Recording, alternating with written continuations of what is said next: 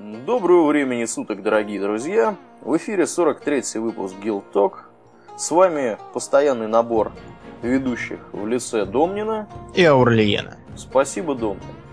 Ну, давно мы не были в эфире, к сожалению, на то были объективные обстоятельства, которые, как обычно, у нас э, всегда они появляются. Мы всегда говорим, что следующий выпуск через две недели, но по факту он не через две недели у нас получается.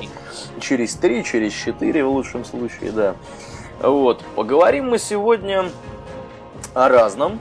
Ну, для начала я хотел бы поднять э, тему, которая взбудоражила прогрессивное человечество. Э, тема касается World of Warcraft, как ни странно, да, хоть мы и не обсуждаем обычно World of Warcraft э, в GT, ну, тем не менее, давайте пару слов об этом скажем. Я думаю, что наверняка есть люди, которые еще об этом не слышали. Э, новость заключается в том, что э, товарищи некие путем нечеловеческих усилий, э, я, честно говоря, не знаю, как им пришло в голову это сделать, но сейчас мы подробнее об этом расскажем. Пришло им в голову поизучать повнимательные скриншоты, которые делает официальный клиент игры. И оказалось, что Э, в информа информация, которая содержится в официальном скриншоте, то есть в официальном скриншоте, помимо самой вот картинки, которую вы снимаете, еще методом стеганографии зашифрована э, некоторая информация о пользователе, который сделал скриншот, о Realme, ну и как бы там какая-то дополнительная информация, дата, время, по-моему, когда это все было сделано и так далее. То есть, Домнин, что же это получается? Получается, что Blizzard следит за людьми-то в общем. Да, получается так. Получается. Вообще, я как бы склонен к э, мысли о том, что за тобой, что бы ты ни делал, кто-нибудь все равно следит. Так что слишком уж переживать по этому поводу не следует. Надо вместо этого делать выводы. Делать выводы. И вести себя аккуратнее. Заправлять трактор, паковать манатки, да, там, или какие выводы ты предлагаешь делать из этого? Ну, я, да, предлагаю, что надо вести себя хорошо и помнить, что большой брат следит. Ну, честно говоря, я вот вижу только одно практическое применение вот этой вот системе близзардовской, которое заключается в том, что э, если на скриншоте изображено какое-то э, действие, да, или нечто, что нарушает игровую, так сказать, механику, э, всегда можно этого человека найти и покарать. Вот. Ну, честно говоря, я вот не знаю. Я почитал описание, на Хабре было описание неплохое по поводу того, как можно эту информацию получить. Там уже технически продвинутые люди подсуетились, какие-то написали приложения, которые умеют из скриншота вытаскивать э, всю эту информацию. Как-то вот, я вот, знаешь, не понимаю одного. Как вообще люди, которые об этом ничего не знали, догадались, догадались, что все шифруется таким вот образом. Я напомню, если кто-то вдруг не в курсе, там в бинарном виде с помощью точек, э, обычных точек, да, пикселей, более каких-то, более какого-то темного цвета, они какой-то имеют там то ли специфический оттенок, то ли еще что-то. Э, в правом нижнем углу, если я не ошибаюсь, э, есть область, где вот это все в бинарном виде, в чистейшем зашифровано. Вот. И человек, который не знает, что эта штуковина там присутствует, он никогда не догадается, что она там есть. Я так понимаю, что единственным способом, которым люди об этом могли узнать извне, да, то есть за пределами Blizzard, это, собственно, какая-то утечка была из самого этого Blizzard. Да, вот. там на форуме в комментариях были разные предположения, что, может быть, там кто-то хотел рассмотреть на экране что-то там, и поэтому э, засветил этот угол и вдруг выяснил или еще что-нибудь, мы точно не узнаем никогда. Да, ну я насколько понял, э, эта функциональность присутствует в игре, начиная с патча 3 сколько-то там и выше. То есть все это дело происходит э, уже изрядное количество времени, не один год, и, видимо, видимо, удивительно то, что это оставалось вне внимания широкой общественности, за пределами внимания широкой общественности так долго. Это, конечно, здорово. Ну, давай переходить к более, так сказать, к более предназначенным для выпуска темам. Вот. Я вижу, Сегодня... что тут обсуждать, да, особо нечего. Да. Будем, наверное, переходить к Вархаммеру. К основной теме. Итак, в прошлый раз мы осветили, ну как осветили, бросили короткий взгляд на э, настольный и не только уже настольный сеттинг Warhammer Fantasy Battles. А сегодня, как и обещано, мы смотрим на его едино... единокровного брата Warhammer 40 тысяч. Он же 40к, 40-тысячник, просто 40. Все его зовут э, на свой лад. Итак, с чего же все началось? Э, в 1987 году, ну, на самом деле раньше, потому что в 87 он вышел, а задумались-то они о нем раньше еще. То есть э, уже после того, как вышел фантазийник, а, несмотря на то, что широко распространена, к моему удивлению, последняя версия, что они якобы сперва сделали а, научно-фантастический а, сеттинг, а потом решили, что можно сделать и фантазийный. Нет, это не так. Итак, э, Games Workshop задумались, а что, если лет через это 10 какая-нибудь маленькая, но талантливая игродельческая контора э, решит э, по-доброму спионерить у нас сеттинг и наделать на его основе своих э, стратегических игр на компьютере. Ведь э, если у них будет только один сеттинг, чтобы пионерить, то они, наверное, загрустят.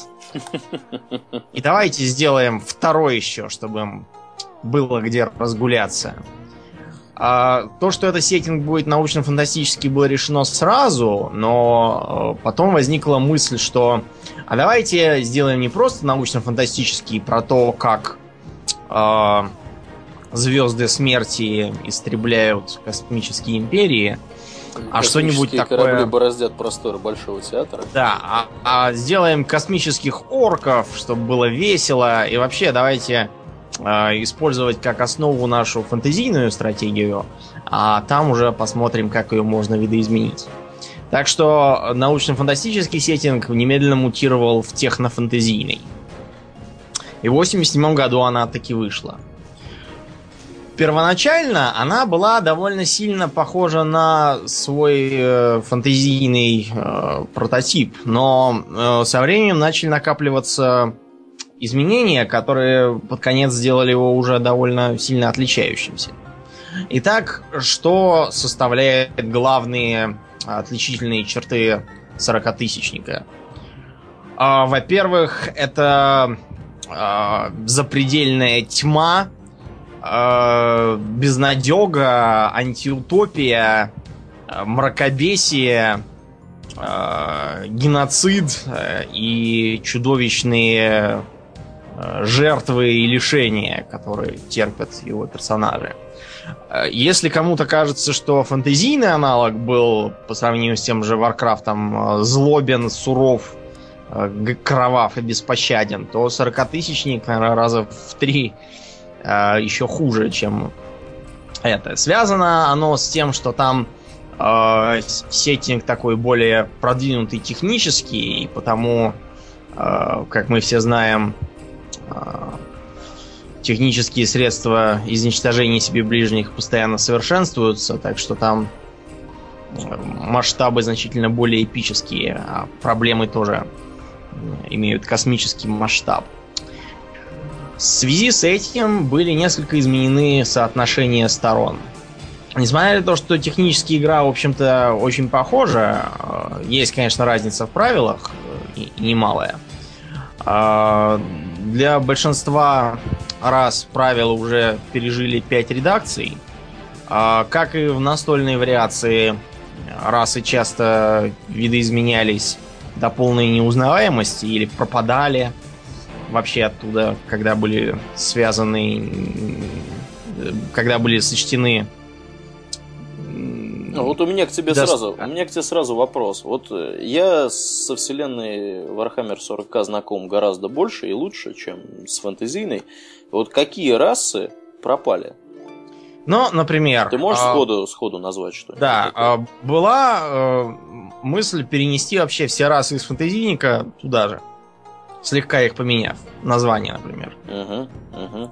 Например, туда же отправились огрины Огрины это местные огры. В данном э, случае это такие э, потомки живших на тюремных планетах типа ГУЛАГ, э, на которых была очень тяжелая гравитация и суровые условия. Там требовалась сила, масса и поменьше рассуждений. Поэтому огрины выросли здоровенными, э, живучими, сильными, тупыми, но при этом очень дисциплинированными, поэтому их, как знают все, кто играл э, в э, стратегические игры по 40-тысячнику, их мобилизуют в имперскую гвардию, где они вооружаются здоровенными... А, я даже не могу это назвать ружьями, потому что это скорее стреляющие дубины, Огрины периодически пытаются из них кого-то попасть, но потом плюют на это и просто лупят прикладами. В рукопашную бьются. У меня к тебе тогда следующий вопрос. Вот ты сказал, да, что была мысль перенести все из фэнтезийной да. в 40к. Э, давай пойдем в обратную сторону. Кому соответствует в фэнтезийном Вархаммере Тау? Тау не соответствуют никому, никому вот. и они появились э, как вот реакция на то, что многих пришлось повыкинуть. Выкинуть пришлось, например, э, гномов. Да. Вот Там они назывались кстати говоря, скватами. Кстати говоря, почему, почему, собственно, про гномов? Нельзя ли поинтер... поподробнее рассказать? Это Сейчас объясню. Угу. А, гномы очень специфическая раса. Ты, например, не задумывался, почему во многих сеттингах, даже тех, где, скажем, есть эльфы, а гномов, например, нет? Ну, вот, например. А, например, Magic the Gathering. Сколько ты там видел гномов? Гномов, гномов. Ну там карскины всякие есть, но это, конечно, не гномы. Я видел там ровно одного гнома. Ровно одного, хотя карт я повидал, наверное, чуть ну, меньше, чем ты, но все равно. Ну. С чем это связано? Э, мы, по-моему, в прошлый раз беседовали да. на тему Мы того, уже что... упоминали это. Что... Связано да, это да, с тем, да. что горы в Magic the Gathering это стихия разрушения, которая гномам идет крайне плохо. Гномы э, очень капризная раса с точки зрения дизайна. Гномам мало того, что должны быть какие-нибудь горы или ну хотя бы холмы каменистые. Гномам нужна специфическая экономика. Гномам нужно, чтобы э, в, мире э, была такая вот часть скандинаво-германского в целом духа. А если этого нет, вот, например, какие горы в космосе? Какие Никаких. германские? Ну, ну ты знаешь, никаких. некоторую общем, аналогию, наверное, гномы можно... не вписывались так.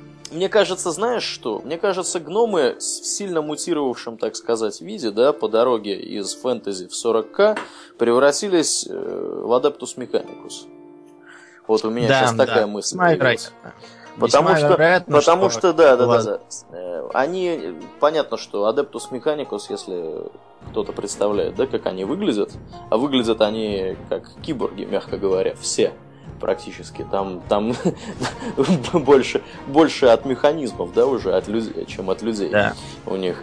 Э, понятно, что, конечно, как гномы они не выглядят, но суть точно такая же. Adeptus Mechanicus поддерживают в рабочем состоянии механизмы по всей империи что-то там создают, у них есть свои войска, у них есть своя экономика. То есть это, по сути, то есть я считаю, что это вполне себе приличный аналог гномов. И да. поскольку э, в рамках Империума, да, гвардия, космодесант, флот, инквизиция, вот Адептус Механикус, они рассматриваются как отдельные составляющие, экклезиархия там и так далее.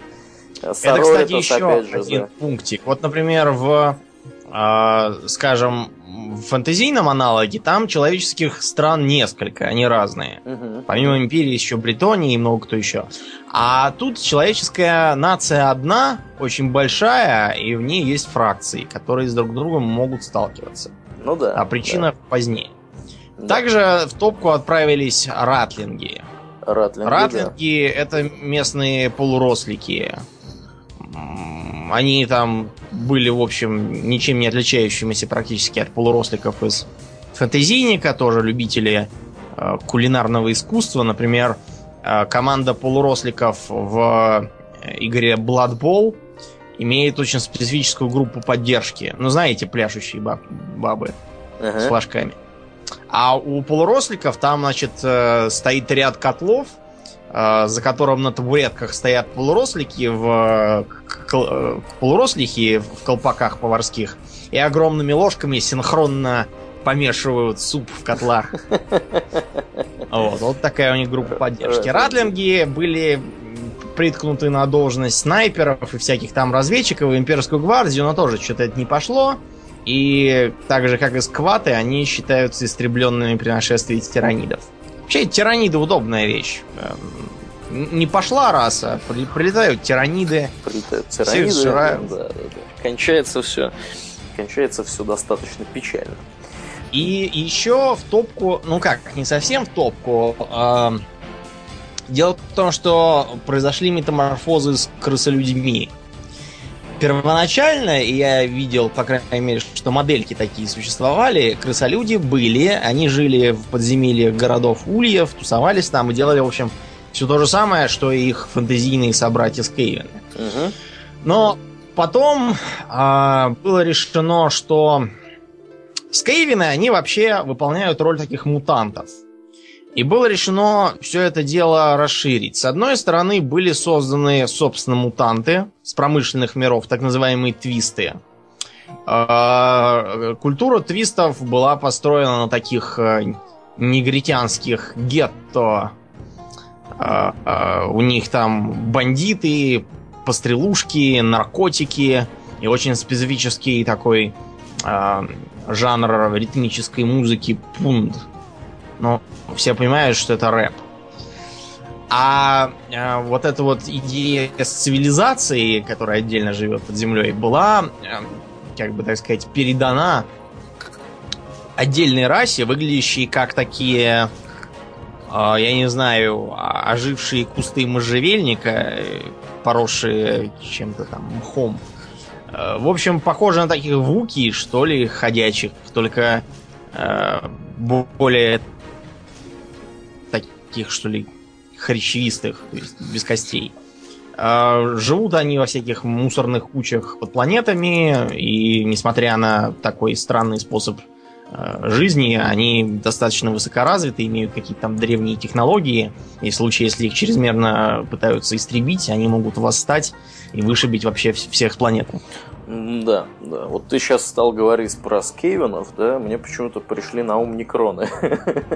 Про некронов мы... Из-под земли, которые тоже любят выползать. Да, Ну, с некронами вышли тоже очень интересные метаморфозы, которые, кстати, тоже были связаны с, э, с, с двумя расами из оригинала. Да. да. Ну, давай э, пробежимся по основным расам. Да, Разумеется, самое главное это империя человечества. Да. Которая руководится бессмертным богом-императором. Да. Началось э, все с того, что бог знает когда, еще до нашей эры, по-моему, за 6 тысяч лет до рождения Христа, э, некие адские шаманы и, в общем, древние псайкеры телепатов в мире Warhammer 40к называют псайкерами. Хотя да, правильнее на самом деле было говорить сайкеры, ну ладно. А, был, в общем, проведен ритуал, благодаря которому родился сверхчеловек, будущий император. Как его звали, никто не знает. А, а те, кто чрезмерно интересуется и хочет узнать, э, быстро узнают, насколько тесно в застенках у Инквизиции. Император направлял развитие цивилизации, э, так сказать, из, из-под тишка э, и из тени, пытаясь, так сказать, развить цивилизацию до приемлемого для космической экспансии вида. И где-то в 22 веке человечеству действительно удалось э, вылезти с планеты, колонизировать Луну, Марс и пытаться э, отправлять корабли к другим звездам. Это все шло очень медленно, вон целых 200 лет прошло с, с момента выхода нас в космос. А пока мы не нашли варп. Варп это такое параллельное пространство. А, можно его, в принципе, назвать подпространством, поскольку там а, можно путешествовать очень быстро. Люди совершенно бездумно ломанулись в этот варп. 10 тысяч лет они по нему летали, встречались с другими расами, сталкивались с ними. Периодически ругались друг с другом между собой. И в конце концов это их подвело, потому что э, варп воспринимался как такой удобный способ перемещения. В то время как перемещение это, так сказать, побочный эффект варпа. А на самом деле варп это дом для разнообразных демонов, э, жутких тварей разной степени разумности и в том числе богов хаоса.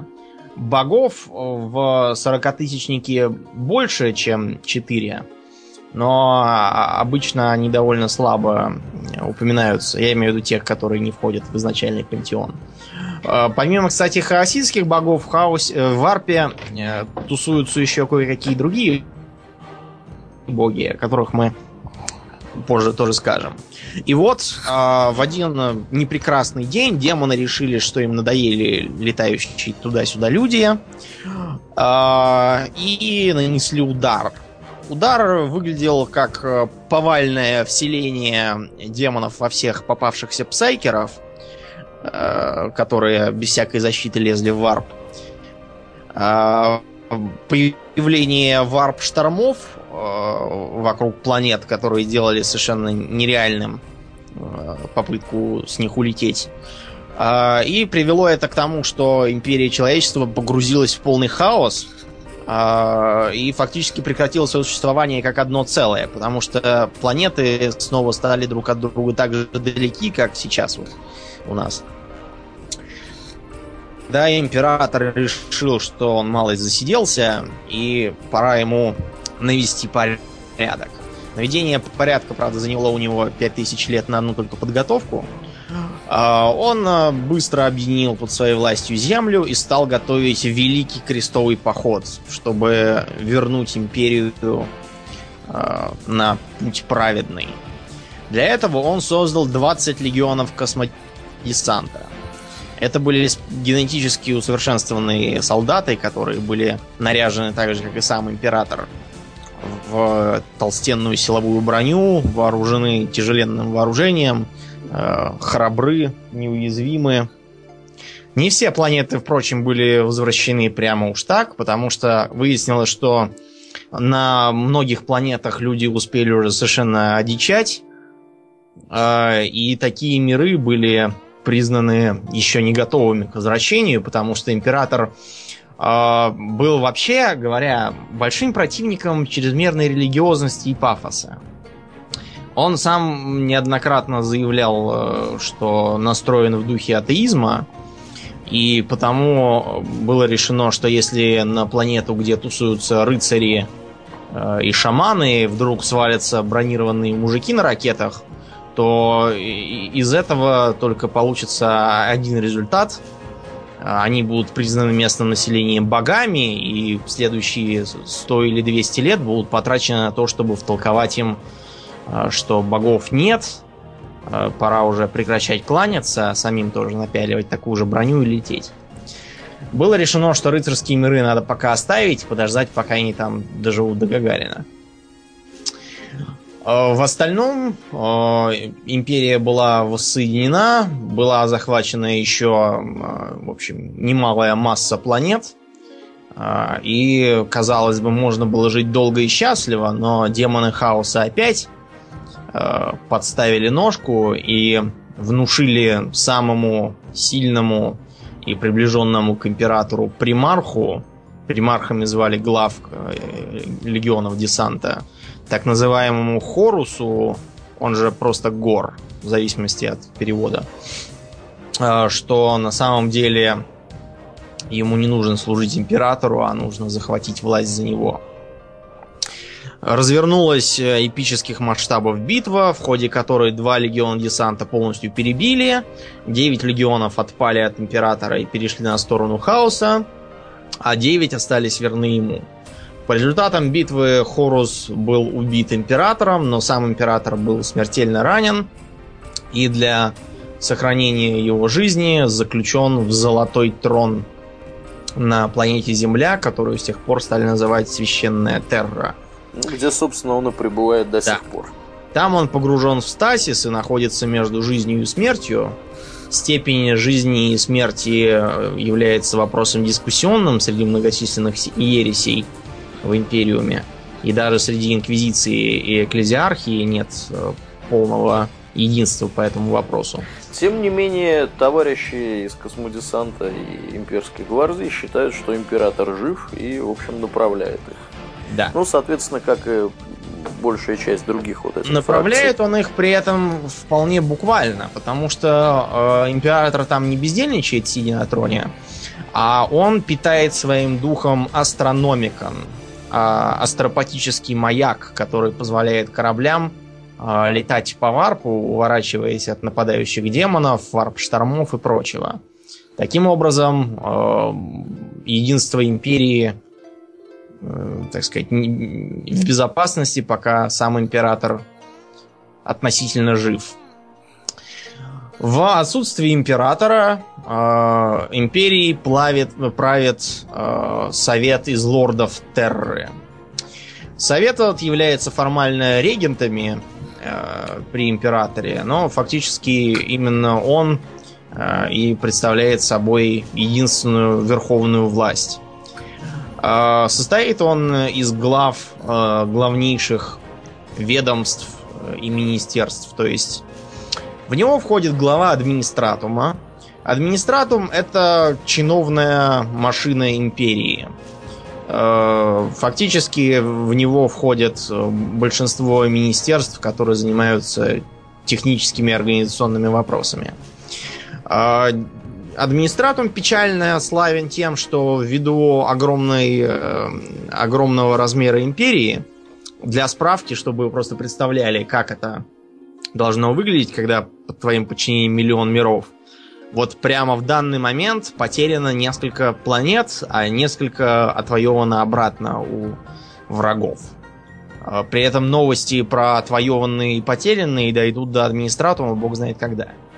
В связи с тем, что просто взять и позвонить по телефону в Империи нельзя, нужно э, как-то обходиться астропатическими сообщениями, а они не так уж далеко бьют. И требуется, чтобы их возили кораблями.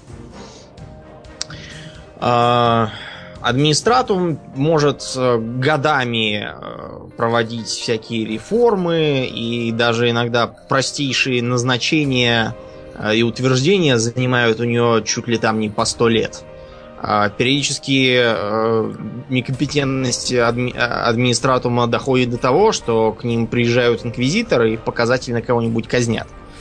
После чего администратум внезапно начинает работать быстро, оперативно э, и так, как должен. Ну, все как в реальности. Да.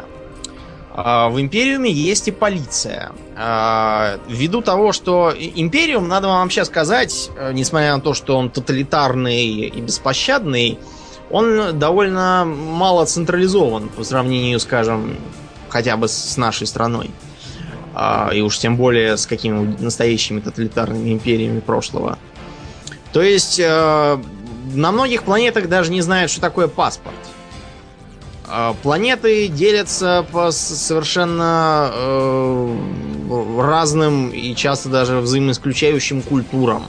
Э, часто имеют свое понимание веры в императора. А, часто, а, например, на а, планете может править какой-нибудь там совет местной аристократии, а на другой планете правит какой-нибудь единоличный тиран. В общем, многообразие разных э, форм власти, культуры, государственного устройства и административного деления в империи огромно. А сделано это с какой целью? Чтобы как можно сильнее диверсифицировать человечество и таким образом компенсировать потерю э, других стран э, из оригинала. Да, да. Э, есть федеральная э, полиция, называется она Adeptus Arbitres. Э, она, в общем, занята федеральным розыском и, в общем, является скорее даже не полицией, а скорее чем-то таким типа ФСБ, что ли.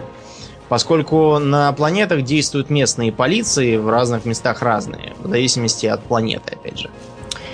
Упомянутые Аурельеном Адептус Механикус это достаточно автономная секта, не секта, государство, не государство. Ну, это скорее действительно секта. Корпорация, не корпорация. В общем, что-то среднее между компанией, государством и сектой. Mechanicus э, это изначально марсианская организация, которая жила там э, во время падения Первой империи. Угу. Славна она своим э, фанатичным и э, совершенно религиозным отношением к разнообразной технике и фактически монополизировала всякие технические разработки и изобретательский прогресс. А единственное, что новые технологии сами по себе они исследуют редко, а в основном пытаются найти утраченные во время темной эры э, технологии. То есть, э, попросту говоря, они разыскивают разные там жесткие диски, э, оружие старое и пытаются это все дешифровать и размножить. Да, для Adeptus Mechanicus характерно особое особый культ императора, который э, называется культ амнисии. То есть да. они считают, что император это не просто человек, да, или там какое-то там полубожественное существо, а это э, такая вот божественная машина. С тех пор, как после вот э, битвы с Хорусом, да, его заключили в Золотой Трон, где он, собственно, и находится. Вот. Адептус Механикус избрали его с объектом своего поклонения именно с точки зрения того, что это вот такой вот божественный механизм. И более того, я не знаю, как это у них устроено все, но вот в каждом, в каждом, так сказать, механизме э, с точки зрения Адептус Механикус э, живет какой-то свой особый там вот, дух или может быть даже там в некотором роде частица императора – вот, которые, собственно, этой машиной управляют. Поэтому... А если говорить попроще, uh-huh. то это просто искусственные интеллекты, которых понаделали до темной эры, вот. которые с тех пор были запрещены. Вот, это, вот этими интеллектами духа исчерпывается. Очень может быть, да, что и так. Но факт то, что они не случайно называются техножрецы, вот, потому что они взаимодействуют вот с этими вот духами машин. То есть э, починка руками техножреца выглядит не просто как ковыряние в масле гаечным ключом, а как э, моление перед машиной, смазывание ее священным маслом, не просто обычным машинным, а надо елеем ее смазывать, э, прилепление к ней всяких молитвенных листков, да, крестов, да, да. черепков и прочего. Сами механикусы очень любят себя тоже механизировать, потому что они считают, что таким образом приближаются к образу Божию. Да, к амнисии приближаются. И поэтому старый продвинутый техножрец выглядит как э, какой-то ходячий механопротез с противогазом. А человеческого в нем там осталось искать с лупой. Из-за этого у техножрецов иногда бывает довольно специфический подход к жизни – и а, им не надо есть, например, у них нет мимики, поэтому они за годы жития в кибернетическом виде начинают уже забывать, что это, и поэтому а, иногда общение с простыми людьми у них выходит в очень комичном ключе. Да. Ну, кстати потому что говоря, они удивляются элементарным вещам. Кстати говоря, э, именно поэтому Adeptus Mechanicus э, периодически привлекают пристальное внимание Инквизиции, потому что, в общем-то, их идеи достаточно еретичные. Довольно еретично, да. Но поскольку без Adeptus Mechanicus ничего работать не будет, собственно, их особо и не трогают. Да, терпят. Да. Терпит их экклезиархия. Вот это уже официальная церковь, э, которая э, следит за состоянием веры, строит всякие храмы и вообще искореняет разные неугодные культы и ереси. Э, ереси, на самом деле, дофига в самой экклезиархии. Они постоянно вспыхивают то там, то тут и тянутся столетиями. Опять же, из-за того, что империя очень большая, и пока там в экклезиархии, наконец, э, на Терре было установлено, что э, такая-то и такая-то доктрина является еретической, и там уже пройдет два века перед тем, как ее все-таки вычистят. А, и из-за своей манеры лезть везде подряд, она списана с католической церкви, Она, так же как католическая церковь, перессорилась с половиной светских властей, какая вообще есть. И один раз даже была такая вещь, как войны веры, когда полоумный экклезиарх, все время забываю, его звать, попытался свергнуть императора и захватить в империи власть. При этом гражданская война длилась бог знает сколько лет, там, по-моему, почти столетие. И э, после того, как его утихо- утихомирили, все равно долгие времена на краях империи э, шли локальные стычки с э, его бывшими последователями или просто привыкшими за годы анархии к тому, что они самостоятельные местными князьками. После этого экклезиархии было запрещено содержать э, вооруженных мужчин. И экклезиархия поэтому взяла и учредила адепта Сороритас, в который входят тяжеловооруженные женщины. Да, которые являются в некотором роде таким вот аналогом грубо говоря, космодесанта. Космодесанта. А, сестры битвы, как они себя называют, на самом деле далеко не только военный орден. А, у сестер битвы есть а, всякие там интересные ордена, которые руководят просветительской работой, всяческими миссионерской деятельностью. Периодически они, скажем, участвуют в селекции местной знати. Ну, примерно как Бенеги Сирит из, э, из известной, да, по Дюне. Если кто-то вдруг знает, что такое Дюна. Ну, я думаю, это? что у нас аудитория, о, точно, мы же про Дюну еще ничего не, не беседовали. Я же тебе уже про это раз пять, наверное, говорил. Да, да, да, да. Это надо обязательно внести в наш туду. В одном из каких-нибудь отдаленных выпусков побеседовать про богатую вселенную Дюны. Да. Заодно можно книжки перечитать, тем более, что их там да. изрядное количество. Да. А часть а, сестер битвы является, собственно, боевыми. Они а, наряжены в облегченные для женщин а, доспехи, стрижены все по, по, по одной моде. И они, в общем, а, списаны с Жанны Дарк. У них, например, очень популярен символ Fleur de Lis, то есть лилия которая французская такая, геральдическая. А, они славны тем, что абсолютно помешаны на божественности императора.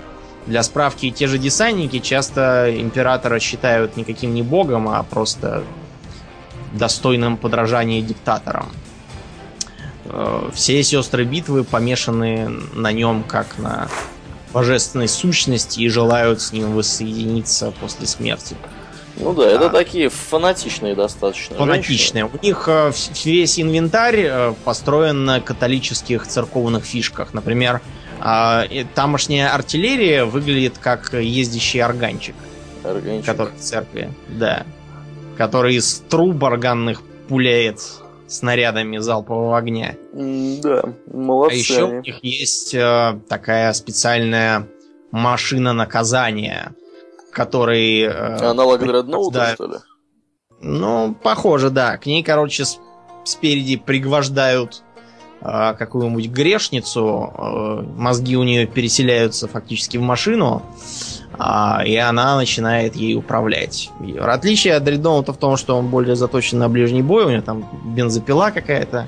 Ну, у него, да, хватает. А еще они, да, еще они очень любят огнеметы, потому что Purge the Unclean да. Но огнеметы там все на самом деле любят. А эти любят особенно. У них есть огнеметные танки, огнеметное, огнеметное все. Я не удивлюсь, если у них есть, я не знаю, огнеметные сапоги какие-нибудь. Э, в империи еще до черта разных организаций и прочего интересного, так что мы это все опустим, иначе мы будем до ночи все это вещать. И э, перейдем к э, военному, так сказать, э, описанию империи. Несмотря на то, что кино и игры делают в основном про космодесант, мы про него еще упомянем. На самом деле основную основную тяжесть боев с ксеносами, еретиками э, нечистью, демонами и вообще всем, кто есть в этом мире, несет имперская гвардия. Ну, это регулярная армия, по сути. Да. Э, Каждая планета должна выставлять э, ре- регулярную армию, а также должно набирать местные силы планетарной обороны, которые являются ополченцами и тоже участвуют в боях.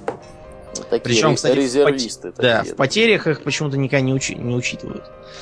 Видимо, чтобы от страшных цифр у населения не возникло недовольства. Ну да. Гвардейцы это люди, без всяких там наворотов, как правило. А, они вооружены самым разным и зачастую очень интересным образом. Дело в том, что гвардейцы в связи с э, в связи с желанием Games Workshop сделать мир поразнообразнее, а, были э, э, в общем, гвардейцев комплектуют так, как принято на конкретных планетах. А, Самые типичные гвардейцы, которых наверняка видели все, это кадианцы. А, Видели их все в основном потому, что у них более или менее классический э, набор снаряжения. Они участвовали во всех э, прошедших играх, э, типа Dawn of War и прочего. По крайней мере, внешний вид э, там учитан главным образом от них. Это такие натовского об- образца пехотинцы. Есть более интересные. Например, всякому русскому наверняка понравятся востроянские первенцы. Первенцы. Строянские. Ты не видал востроянских первенцев? Нет, нет.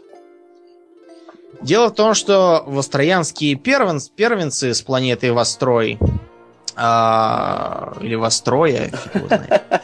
А, Востроянские первенцы а, выглядят примерно так, как если бы запорожцы и стрельцы ночевали в одном лагере, их подняли по тревоге, и они похватали, какое снаряжение припалось. Поскольку выглядят они как такая а, московская казацкая армия века так 17-го. А, Красные стрелецкие кафтаны, шитые золотом. Меховые шапки. а, с- Усы. а, Чубы. А, Стяги такие. а, Сабли узорчатые. а, Кинжалы. Кирасы такие золотые тоже. Эм, а, Бердыши у них есть, между прочим.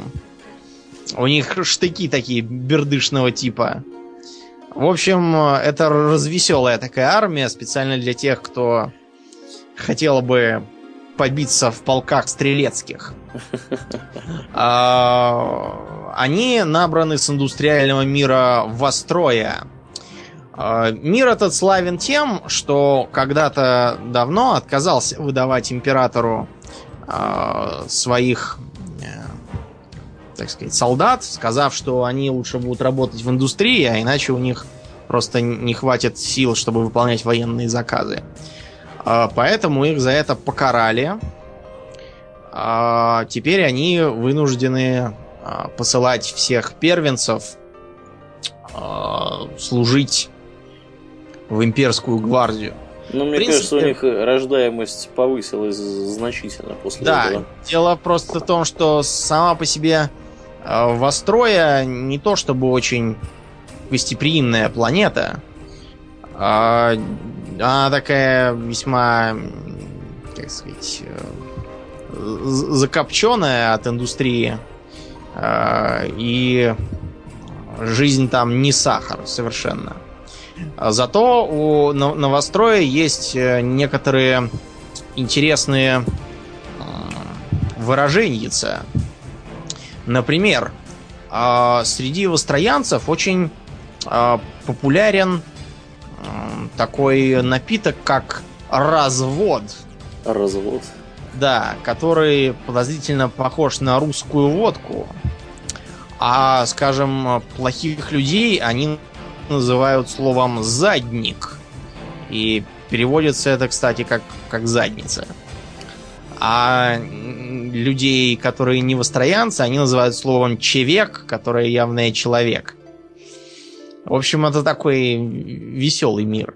Помимо них есть еще разные другие смешные пехотинцы, например, э, корпуса смерти Крига. Криг по-немецки война, и это такая немецкая пехота Первой мировой. Э, в противогазах, характерных немецких касках. Живут они на планете, э, пережившей атомную войну. Э, и у них э, весьма в общем, э, весьма серьезный подход к выживанию. А, у них, э, к сожалению, очень плохо с рождаемостью, поэтому они клоны. У них даже нет имен, они записаны там в стиле звание, буква, номер, и только дослужившиеся до капитана имеют уже свое имя, фамилию. Кстати говоря, а, у тех же востроянцев что-то я забыл про это упомянуть. А, одними из самых знаменитых членов а, являлись, например, полковник Максим Кабанов и капитан Григорий Севастьев. И, в общем... В общем, цирк. Да, всем понятно, с кого это списано. Есть еще такой интересный от, э, вид, как катачанцы. О, Катачан, планета это, джунглевая. Это самые, наверное, суровые чуваки. Да, катачанцы выглядят как Рэмбо. И вообще списаны с Вьетнамской войны. Это они бьются в джунглях ножами и дробовиками, режутся с орками и тиранидами и прочим. А, есть еще претарианцы, которые носят красные мундиры, кушают овсянку и живут на такой богатой планете, где э, аристократия сплошная. Но это, понятно, и британцы. В настолке их, правда, по-моему, уже убрали. Э, есть э, такая немецкая армия Второй мировой войны. Это мордианцы. Ездят на коптящих мотоциклах, жуткого вида танках и прочим. Есть арабы таларнские пустынные рейдеры выглядят как такие душманы нападающие. И многие-многие другие. Э, Имперская гвардия, несмотря на то, что в играх она все время показана как слабосильная, тупая, многочисленная и неустойчивая, на самом деле является весьма хорошей, годной армией. А то, что э, она берет часто числом, это связано с тем, что э, обычному человеку довольно трудно биться наравне с орком, или с десантником хаоса, или с демонами, или еще с кем-нибудь. Ну да. Для укрепления боевого духа имперской гвардии приданы комиссары. Комиссары выглядят весьма и весьма э, узнаваемо, и те, кто видал комиссаров из э, каких-нибудь там книжек про Красную Армию, те сразу поймут, а, о чем идет речь. А, комиссар придан каждому полку а, и имеет весьма широкие полномочия, поскольку он не состоит в цепи команды, и по этой причине... В цепи командования. Да, в цепи командования. И потому достаточно э, автономен. Правда, э, формально сам приказов комиссар отдавать не может, поскольку для этого все-таки есть полковник. Есть одно исключение. Э, у одного из э, одного из полков есть такой интересный вариант, как полковник-комиссар Э, единственный в своем роде, поскольку я не помню, то ли у них полковник пал, то ли еще почему. Но, в общем, поэтому тамошнему полковнику приходится э, работать сразу за двоих. А, комиссары печально известны тем, что они могут э, и даже обязаны расстреливать бегущих или пошатнувшихся, или задающих слишком много вопросов, или криво посмотревших на комиссара. В общем, по своему усмотрению. Поэтому, в общем, пользуются они достаточно дурной славой. Один из самых ярких представителей это комиссар Каиф Акаин, про которого можно почитать в серии книжек за авторством Сэнди Митчелла. Мы рекомендуем эти книжки всем, кто интересуется сорокатысячником. Настоятельно, причем, причем Да. рекомендую. Мы их рекомендуем э, читать э, предпочтительнее, чем э, то, что пишут всякие Дэны Абнеты и прочее. Тут мы сделаем краткий экскурс э, в сторону книжек. По 40-тысячнику пишется довольно много книг, которые по большей части издаются издательством Black Library. А, Одно время, правда, это уже давно было, эти книжки считались ересью и богохульством и никак не учитывались в истории мира, но э, потом политика была пересмотрена, и они вполне каноничны. А авторов там главных два. Это тот же Сэнди Митчелл и э, Дэн Апнет. Есть еще, в принципе, некоторые, но они все, в общем-то, на одно лицо. А, я не хочу сказать, что, скажем, тот же Дэн Абнет плох. А, почитать его интересно с точки зрения э, истории мира, э, культуры империи, вообще тех, кто интересуется э, игровой легендой. Но вот как литература, понимаете, в чем дело? Э, как только я открыл э, книжку «Инквизитор» про сурового инквизитора Грегора Эйзенхорна, я сразу же узнал, что автор э, толстый, краснорожий, лысый коротышка. Как ты это узнал? Ну, там По- так написано. Потому что Изенхорн выглядел как... Потому что э, сразу же с места в карьер мне начали объяснять, что Эйзенхорн высок, широк, как шкаф, могуч, хладнокровен, И не рыжий. с э, суровым взглядом глубоко посаженных глаз. Э, Я потом для интереса посмотрел на самого этого Дэна Абнета, да. Я не ошибся. Он, Ребят, он- э, мне, мне кажется, что в возрасте Дэна Абнета уже пора прекращать вот эти вот под- подростковые комплексы свои выливать в книге. Так что мы Э. рекомендуем лучше читать Сэнди Митчелла, поскольку у него есть важные преимущества. Во-первых, он лучше пишет и не, не э, сочиняет никакой ерунды, э, которую свойственно скорее школьницам, пишущим фанфики. А во-вторых, э, смешно. Да. Книжки у него смешные. Причем весьма. Пишет он с юмором и иронией, и это составляет очень выгодный контраст с 99% всего остального, что пишется, э, снимается и делается игроделами про Warhammer 40k.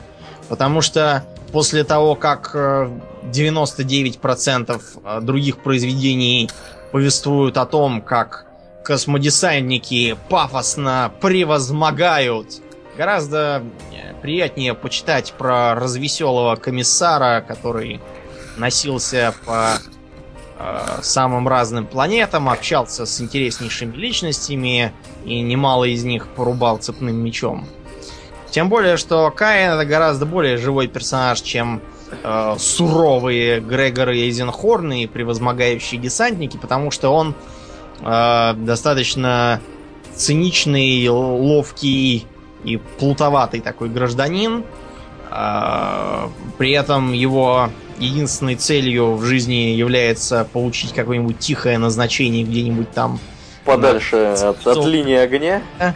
Да, да, да, да, да. А, Но каждый раз после очередных подвигов, которые он совершает в надежде получить, наконец, синекуру, его вместо этого отправляют В куда-нибудь еще более горячую точку. А при этом его полк души не чает в комиссаре э, и всячески старается походить на него в доблести. И результаты от этих попыток бывают обычно такие, что комиссар хватается за голову и начинает думать, что уж из этого он не выберется. Да, это невероятно забавное чтиво. э, Особенно... Читайте. Э, особенно, Первые три книги э, совершенно точно переведены на русский язык, и их можно найти э, в интернете. Мы- Я знаю, что я знаю, что последующие книги в любительских переводах точно есть.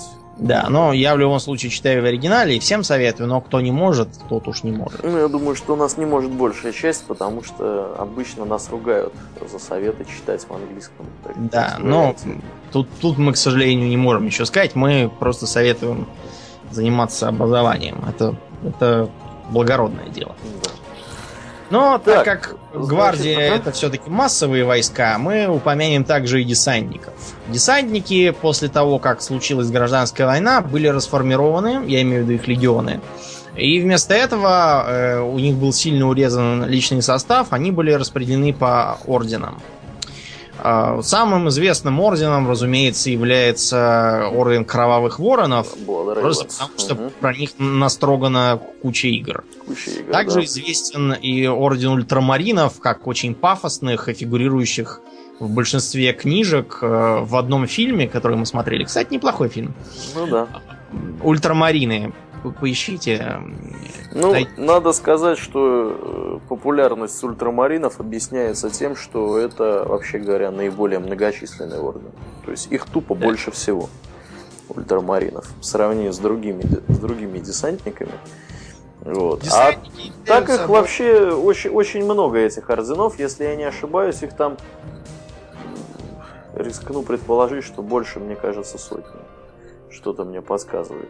А может быть и нет. Я давно, правда, не глядел. Но всякие Blood Raven, Blood Angel и прочие какие-то там товарищи. Да, все они весьма различаются по подходу к тактике и прочему.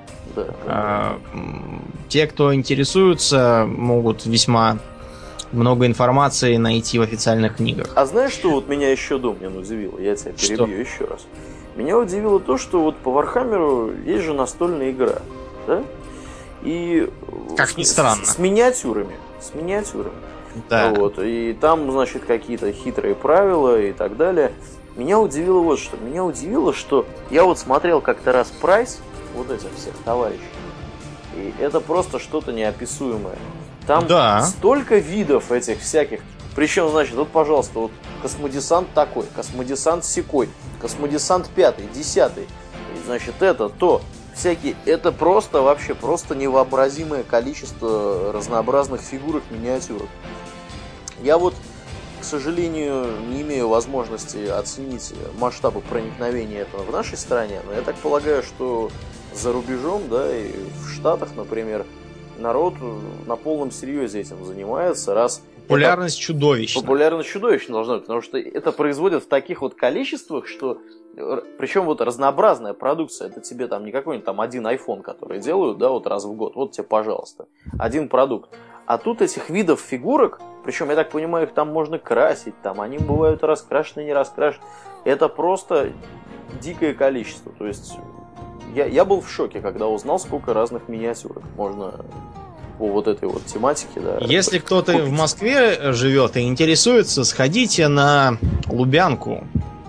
Там есть э, магазинчик такой, э, если пройти э, севернее Библиоглобуса и свернуть налево, ну, там да. будет довольно заметный магазинчик, в котором продаются вархаммеровские и другие миниатюры и карточные игры. Да. Мы в нем были. А, давно, правда, мы в нем да, были. давно уже были, но я уверен, что магазин живет и здравствует.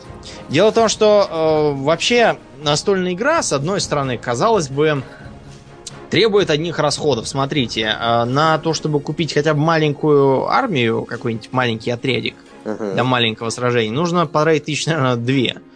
Вот. Потом это все надо раскрашивать. Вы что, думаете, там вам поставят прямо покрашенное? Нет, нужно брать грунтовку, потом краску и давай каждую фигурку раскрашивать. Между прочим, тяп-ляп ничего не выйдет, то есть покрасить всех просто э, в черный там и отпустить не получится вас э, с таким видом ни на одно более или менее официальное соревнование не возьмут.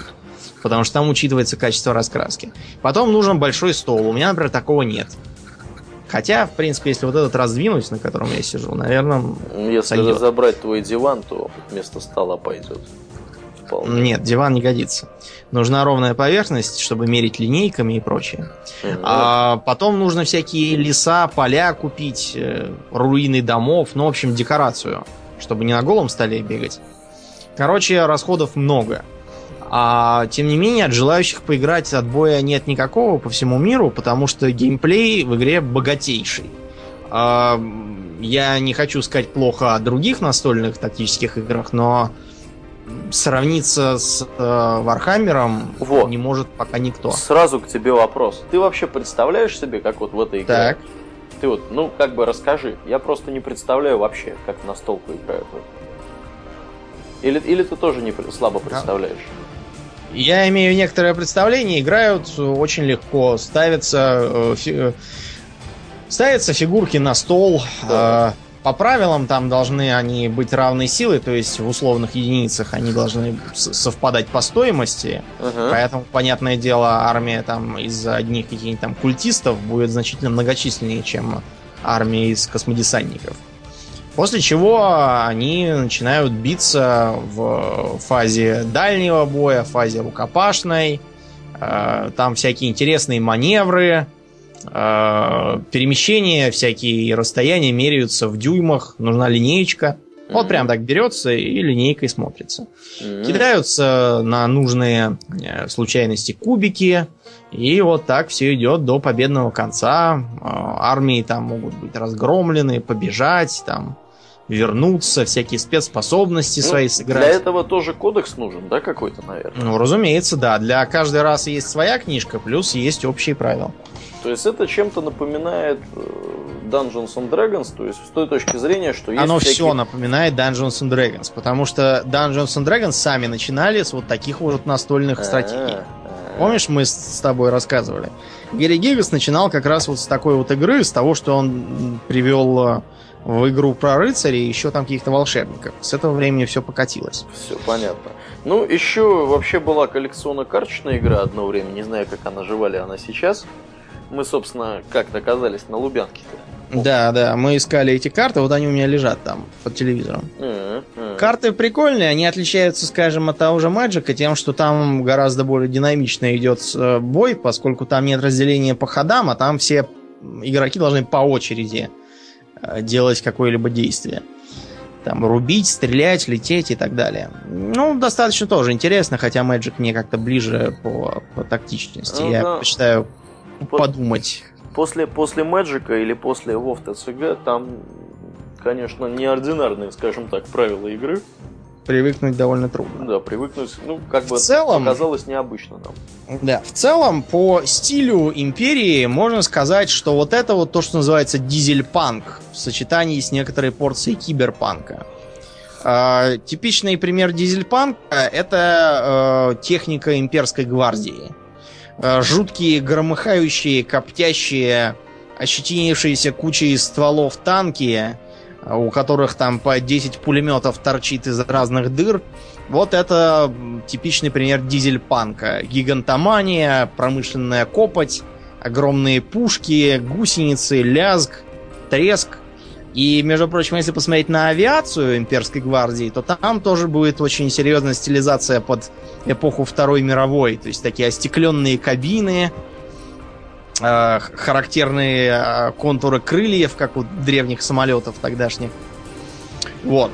Э, Перейдем к другим расам. Я так думаю, что раз уж мы затеяли говорить про империю, то стоит поговорить и про их извечного противника.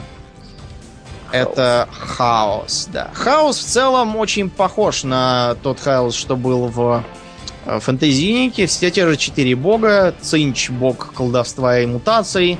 Хорн бог резни и крови. Нургл — бог болезни и разложения. И Слоанеш — богиня э, всяких удовольствий, секса и прочих дел. Самая молодая. Есть еще разные другие, там Малал какой-то, э, бог э, бардака и беспорядка, но они как-то не... Я так Не подозреваю, участвую. что вот этот вот товарищ у меня живет в комнате. Да, у меня, у меня- у меня по, по странному совпадению тоже. Видимо, он вездесущий. Да, он, походу, вездесущий. Нам надо срочно навести порядок, пока за нами не приехала Инквизиция. Да, да, да. И не поволокла нас в свои застенки. Да. Десантники хаоса очень похожи на своих собратьев, потому что они, в общем-то, собратья есть. Эти это те, кто тогда еще ушел к Хорусу э, и после поражения в гражданской войне бежал в специфическое место под названием Око Ужаса. Око Ужаса это здоровенный варп-шторм, где засосано довольно много планет, где тусуются демоны, и, кстати, живет довольно много людей, э, которые горбатятся на хаос, э, строят им всякие машинки и прочие дела. А, десантники эти выглядят несколько более ортодоксальными, чем э, свои товарищи, поскольку у них смена обмундирования не проводилась уже сколько тысяч лет. Э, ходят они в броне одного из первых выпусков. В то время как э, десантники имперские уже раза три, по-моему, переоделись э, в более ценную. У них есть э, всякие свои виды войск, например, шумовые десантники, которые пуляют э, из звуковых пушек, э, чумные десантники, поливающие всех из э, э, своих чумометов. А есть еще очень интересные големы. А, Я думал, берсеркеры Хорна. Ну, берсеркеры, мне кажется, не очень интересные, кроме беготни и воплей. Кровь для бога крови и черепа для трона черепов. Ну, мне кажется, это скучновато. Ну, А, ты знаешь, я вот а, как человек, который, интереснее- который играл, э, который играл в компьютерную игру, я до сих пор Да. вспоминаю с ужасом, когда они появляются у тебя где-нибудь в районе базы, и обычно их достаточно много, и обычно они достаточно прочные, и бьются да, да. в ближнем бою, конечно, да. Мы что бились вдвоем по сети, и нас победили наконец. Да, да, да. А есть еще големы. А Големы это эксперимент, а, в общем-то, Цинча, поскольку он через своего колдуна Аримана хотел избавить э, легион Тысячи Сынов от мутаций хаоса. И, э, в общем, от мутации он, да, избавил э, вместе с телами. Э, Потому что Тысяча Сынов э, сделалась такими ходячими пустыми доспехами. А, дисциплинированные, смерти они не боятся, потому что убить их просто так нельзя. А, после того, как а, доспех был уничтожен, его просто впихнут в, новую, в новый доспех. И так до бесконечности, пока есть колдуны, которые могут впихивать. У хаоса есть также всякие жуткие мутанты, типа одержимых, которых ты тоже видел, и все, кто играл в одноименную компьютерную игру, видели. А, Есть облитераторы, больные вирусом облитератор. А, Это такой интересный вирус, который заставляет человека сращиваться со своим оружием и снаряжением. Выглядит он как здоровенный такой мясной голем, у которого из всех мест торчат э, щиты, пушки, огнеметы, пилы и бог знает что еще. А, так как десантников э, хаоса, хотя и было больше все-таки, чем обычных, э, но все равно мало, есть еще пушечное мясо. Во-первых, это культисты. Э, Ты их, я думаю, тоже помнишь. Э, Бегающие психопаты, совершенно бестолковые, э, вооружены самым разнообразным и зачастую загадочным образом, э, потому в основном используются как пятая колонна, потому что хаоситские культы регулярно плодятся на всех планетах Империума, поклоняются черт знает чему, чему поклоняется каждый конкретный культ, это Цинч его знает.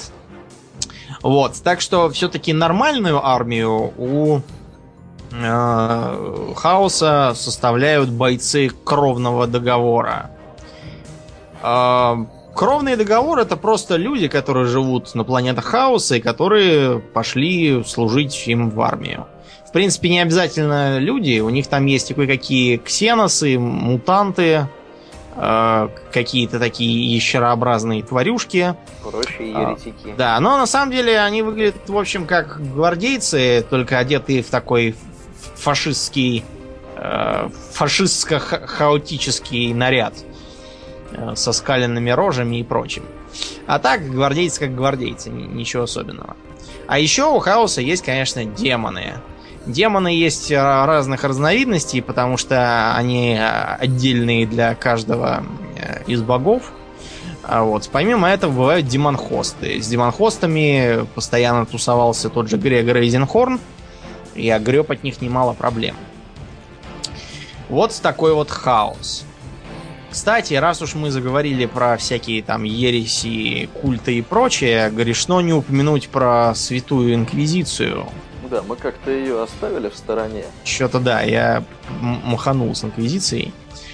Инквизиция, в общем-то, списана даже не с католической инквизиции, которая была у Папы Римского, а с инквизиции, которая была в Испании. То есть там была государственная инквизиция, боровшаяся с ксеносами и еретиками. При этом обрати внимание, что в той же Испании не было охоты на ведьм. Не было по той простой причине, что кроме выдуманных ведьм были совершенно реальные враги, иностранцы и иноверцы, которые жили толпами. Было не до ведьм. Да, было не до ведьм, нужно было не ерундой заниматься, а скорее ставить на лыжи всех, кто реальную опасность нес. Инквизиция это совершенно автономная и никому фактически не подотчетная организация.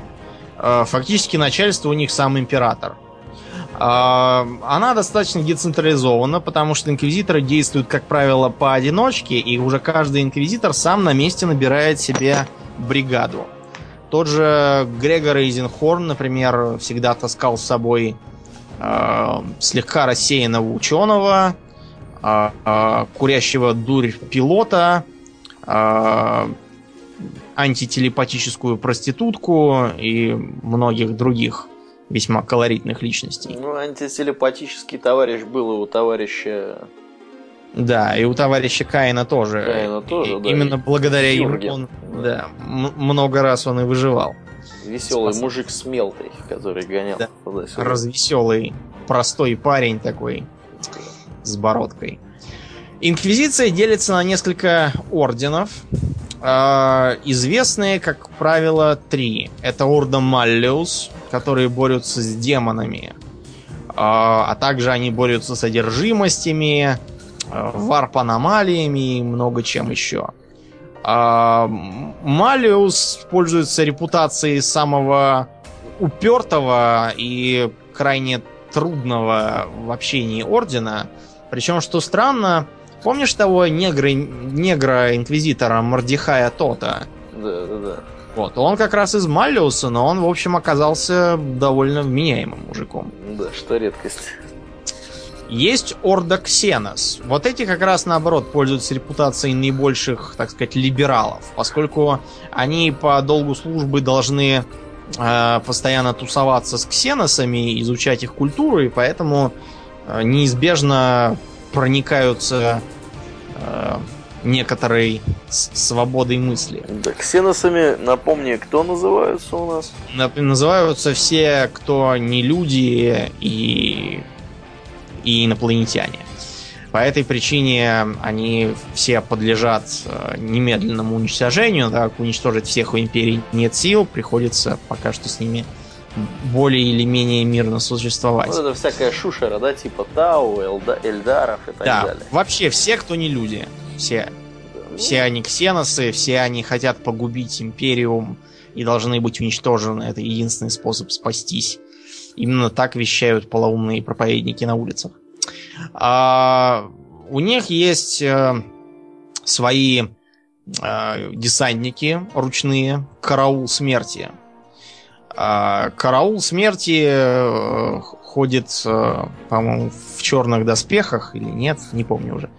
А, дело в том, что они э, все набираются из других орденов, служат некоторое время, потом возвращаются обратно. Это связано с тем, чтобы они не подпадали под влияние. Слушай, а вот Silver Knights, они тоже, по-моему, входят в Нет, серые рыцари, они входят в Инквизицию, но Или не в Орда Ксенос, а в Орда Грей, Грей, Грей, Грей да. да. Они входят в Орда Маллиус и одеты в некрашенные доспехи, поэтому они серые. Они э, все поголовно псайкеры, и поэтому борются с демонами. А, все понятно. Вот. Э, Из Орда Ксенос происходит наша знакомая инквизитор Эмберли Вейл, с которой еще более близко знаком тот же комиссар Каин. Ну и, собственно, от, от лица которой ведется повествование, она Да, в этих она- книжках мемуары э, описывает этого Каина и вставляет туда свои, так сказать, 5 комментарии. копеек. А также фигурирует как персонаж в двух э, из книг. По крайней мере, в двух, я не знаю, я еще не все прочел. Ну да. Есть также Орда Еретикус, э, охотники на еретиков, э, ведьм и колдунов там всяких. Э, Они гоняют тех, кто э, не так поклоняется императору, и в своих э, операциях они э, обычно используют э, сестер битв из Экклезиархии. При этом э, Орда Еретикус э, весьма непредсказуемый, потому что э, угадать, чего им там покажется за ересь, э, не сможет даже, наверное, э, сам Цинч. Э, Дело в том, что э, у самих инквизиторов есть тоже деление по, так сказать, течениям. Есть радикалы, э, которые считают, что в борьбе со злом все средства хороши, и поэтому постоянно используют сами э, ксенотехнологии. Э, Всякие там богомерзкие книги, мутации, жуткие там всякие заклинания, делают демон-хостов. В общем, все то, с чем они, по идее, должны сами бороться. Ну да. Вот. А- Борются а со злом, собственно, методами зла. методами зла. А, Борьба идет очень хорошо, но вот проблема только в том, что, а, как бы сказать, на этой почве некоторые инквизиторы едут крышей, Да, и потом А, приходится за ними высылать инквизитора. да, и уже за ними надо бегать. А, Есть еще малоизвестные ордена, например, Орда Синистра. Это та- такое управление собственной безопасности. А, Создан он специально, чтобы отслеживать как раз вот такие вот упомянутые случаи радикализации. А а у них это такой, такой комиссариат для инквизиции. Есть еще Орда Сикариус, надзирает за ассасинами, которые тоже играют в Империи большую роль, но нам не позволяет формат уже про них рассказывать. А, Сикарии, это, если ты не знал, были такие еврейские террористы времен Рима, которые нападали с э, кинжалами и сиками и резали римлян и проримски настроенных чиновников евреев. Своими действиями они добились э, впечатляющих результатов. Того, что все еврейские города раз- разгромили, а евреев поставили на лыжи. Э, это так, я про действенность терроризма. Есть еще Орда Милитум. Э, Орда Милитум надзирает над войсками. Между прочим, комиссар Каин формально тоже часть Орда Милитум. Просто сам комиссариат про это не знает. А, что, что на самом деле комиссариат был создан как раз ими. Есть еще Орда Сепультрум. Орда Сепультрум борется с болезнями и эпидемиями. Э, Ты не знал, что есть такая вещь, как э, чума? Магическая чума какая-нибудь. А, Она превращает в зомби, и начинается зомби-апокалипсис. О, круто. Да, ты думал. Но в целом все это деление достаточно условно, потому что э, инквизиторы сражаются с тем, с чем попалось. А- а- Они говорят, нет, вы знаете, Ну, Позвоните, пожалуйста, в Да. Орда Малиус. да, мы, мы у вас заявление не возьмем, потому Да. что я из Орда Еретикус, и возиться с буйствующим на планете демонхостом ростом с пятиэтажный дом мне совершенно не по заданию, идите отсюда.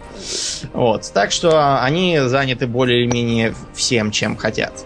Работа инквизитора бывает разной. Некоторые инквизиторы считают, что при обнаружении вражеской активности нужно немедленно вызывать э, десант, гвардию, сестер битвы, нестись на танках, все раскатывать э, в хлам, а там уже разбираться.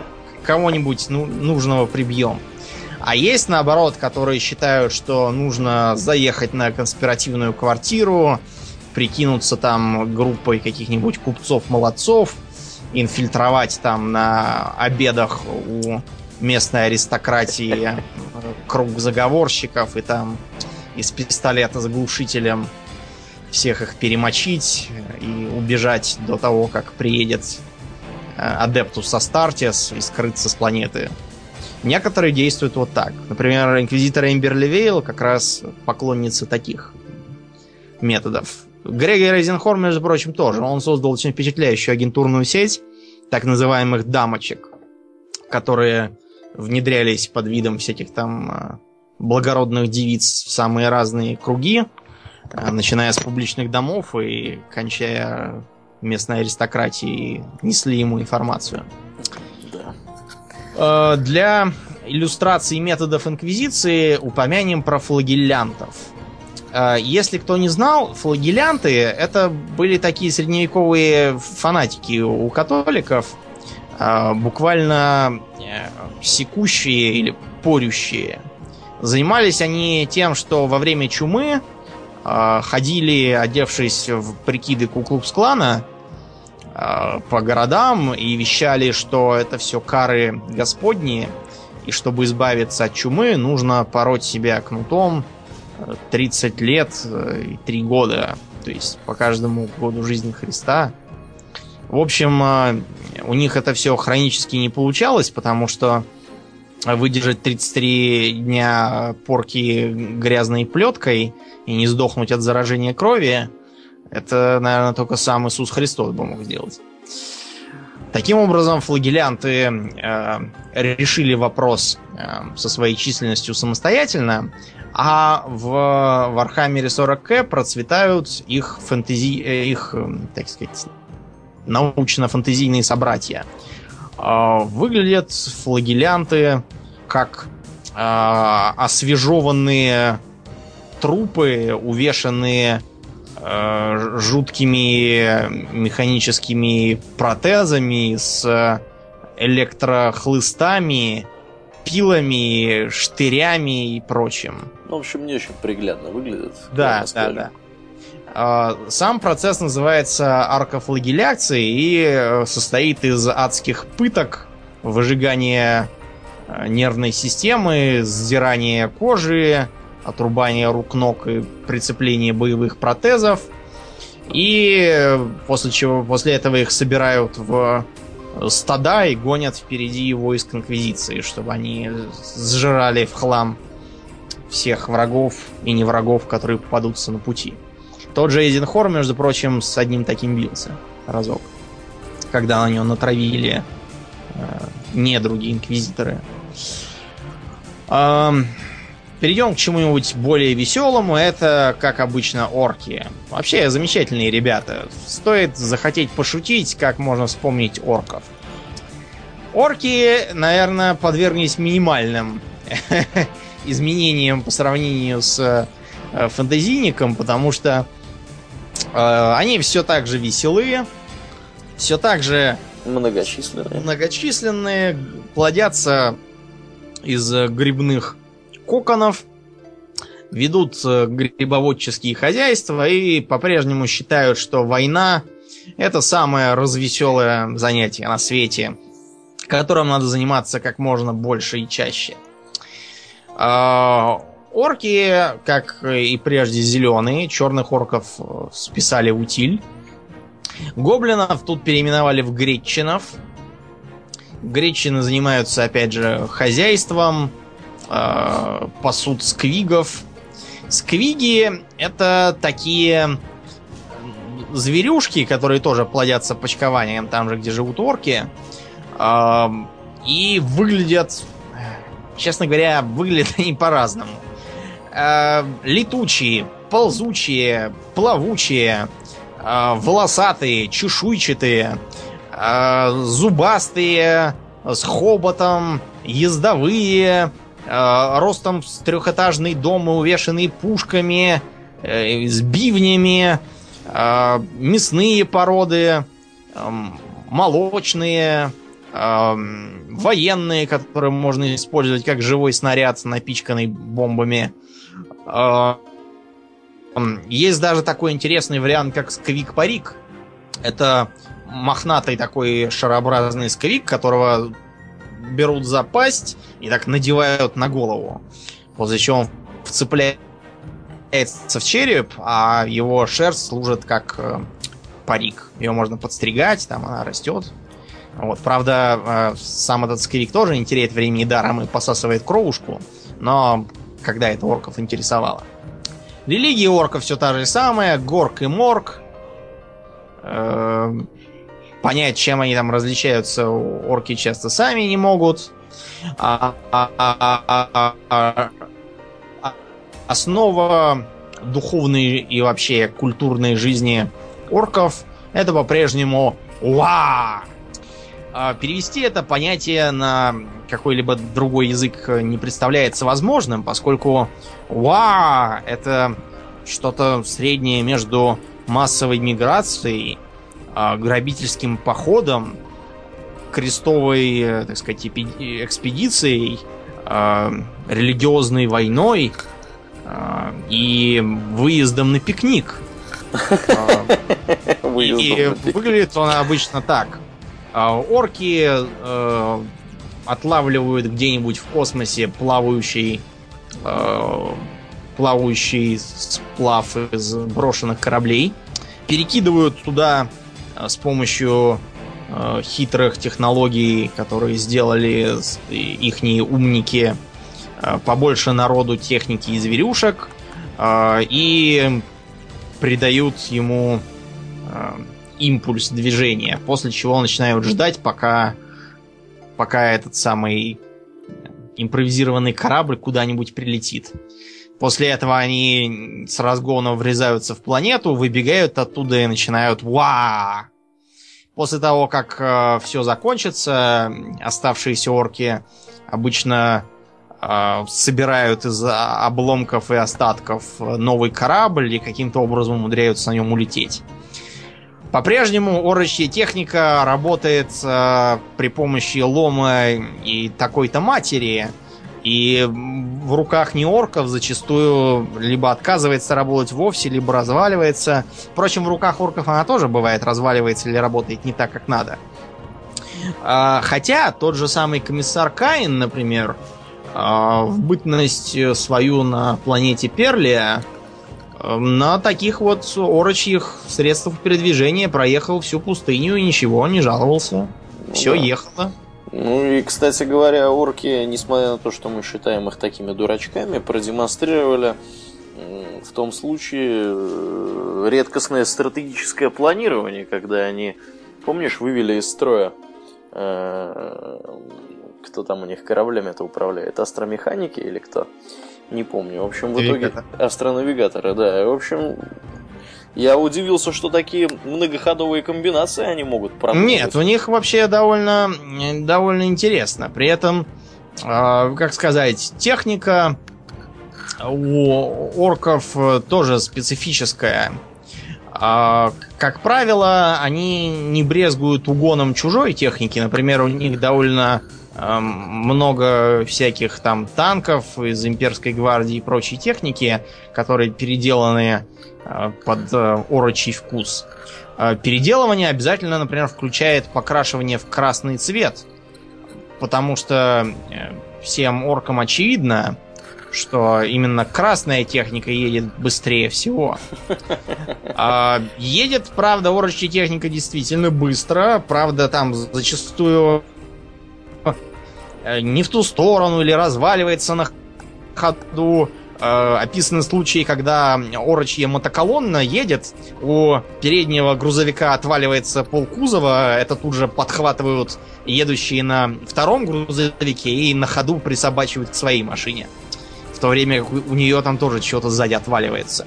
Э, машины не слушаются руля, э, или когда уже все поехали, через где-то два часа езды выясняется, что никакого руля и вовсе нет, его просто забыли. Вот. Э, но, тем не менее, техника получается довольно убойная. Э, всякие э, убей банки в виде такой шагающей банки с, с циркулярками, жутких каких-то осадных башен, и орудий, э, в которых трудятся гречины. Все это коптит, пыхтит, пышет пламенем.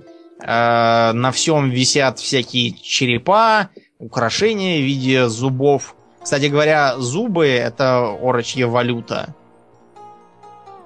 Ну вот, орочи, да, зубы. Этим, между прочим, экономически обосновывается то, как они э, периодически вышибают зубы друг другу. Э, зубы эти портятся и таким образом удерживаются от инфляции.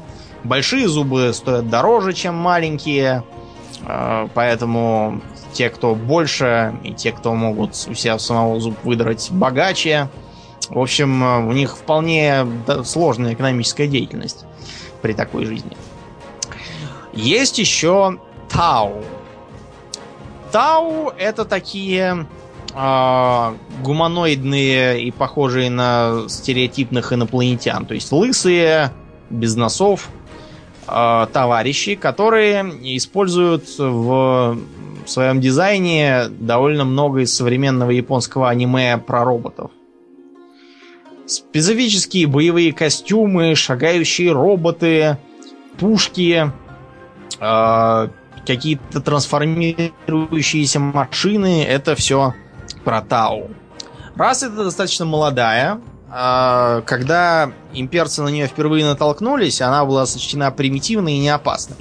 Но за это время они уже умудрились доразвиться до весьма впечатляющего уровня технологий. Тау э, примечательны тем, что это не только национальность, это еще и религия, поскольку э, к Тау относится и довольно много людей, Homo sapiens. Mm-hmm.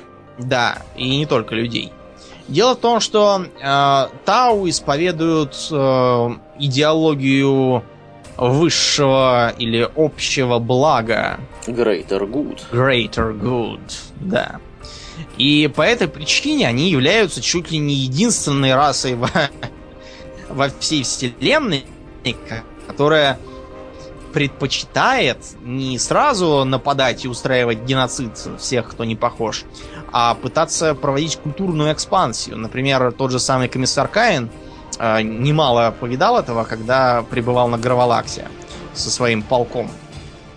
Э, там описано, как, наверное, половина планеты из-за влияния Тау стала краситься в синий цвет, брить репы и весьма... Строить, строить дома, да. соответствующим образом выглядящие.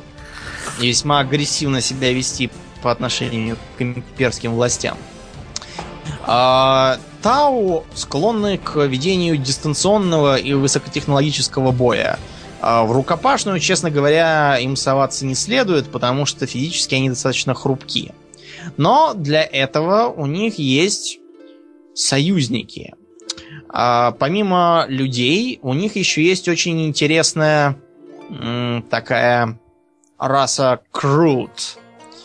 Птицеподобные гуманоиды, а, которые имеют очень интересную особенность. А, они поглощают а, тела врагов. Причем поглощают их не просто сожрав, а еще и впитав часть их генокода. Генокод они впитывают в буквальном смысле, потому что вообще э, эволюционировали они нестандартным путем. ну Дело в том, что это интересно. Да, они жили себе, поживали на своей планете, охотясь на окружающих и, в общем-то, не сильно отличаясь от животных. Но как-то раз на них напали орки. А, орки напали себе же на беду, потому что круто их тут же всех склевали. А, и от поглощенного генома орков а, научились делать э, всякое снаряжение и оружие из мусора. Как и орки. Да. А, и э, они от этого стали довольно быстро эволюционировать в техническом плане, хотя одежды до сих пор почти не носят. Со временем они познакомились с Тау, которые их как раз выручили во время очередного побоища с орками. И со временем они довольно плотно интегрировались в тауское общество. э, нанимаются они в армию в обмен на... Э, ну, в обмен, собственно, на интеграцию они и нанимаются. Тау э, постоянно пытаются э, такими, знаете, робкими и очень вежливыми шагами Тау цивилизовать, наконец приучить их носить нормальные штаны, э, прекратить э, жрать... Э, жрать павших. трупы. Да, но, честно говоря, получается это у них довольно слабо, потому что круто только посмеиваются и говорят, не, мы жрали, жрем и будем жрать. У того же Каина в мемуарах описано, как э, Тау э, вежливо отворачиваются, когда круты потребляют павших. У Тау есть еще самые разные товарищи, какие-то там летучие тварюшки, дизайн которых стащил Лукас для своего второго эпизода Звездных войн. У него там геонозианцы такие же были. Mm-hmm.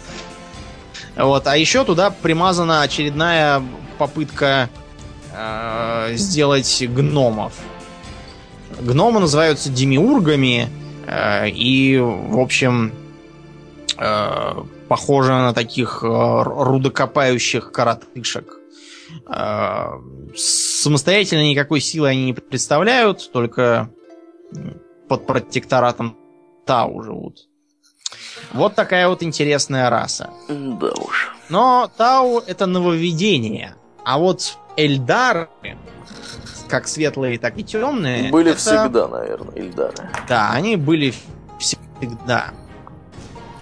Поскольку Эльдар это просто эльф. Те, кто читал «Властелин колец», знают, что Эльдар это на языке Квенья просто эльфы.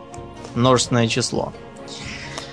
А, по новой легенде Эльдары это даже, так сказать, родственники людей, поскольку они тоже типа произошли от какого-то там общего предка, то ли тоже от обезьяны, то ли еще чего.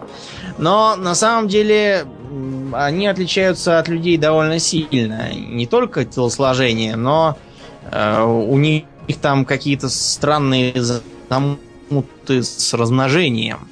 Например, э, мы э, оплодотворяемся как-то сразу. Раз, раз и готово. И две полоски.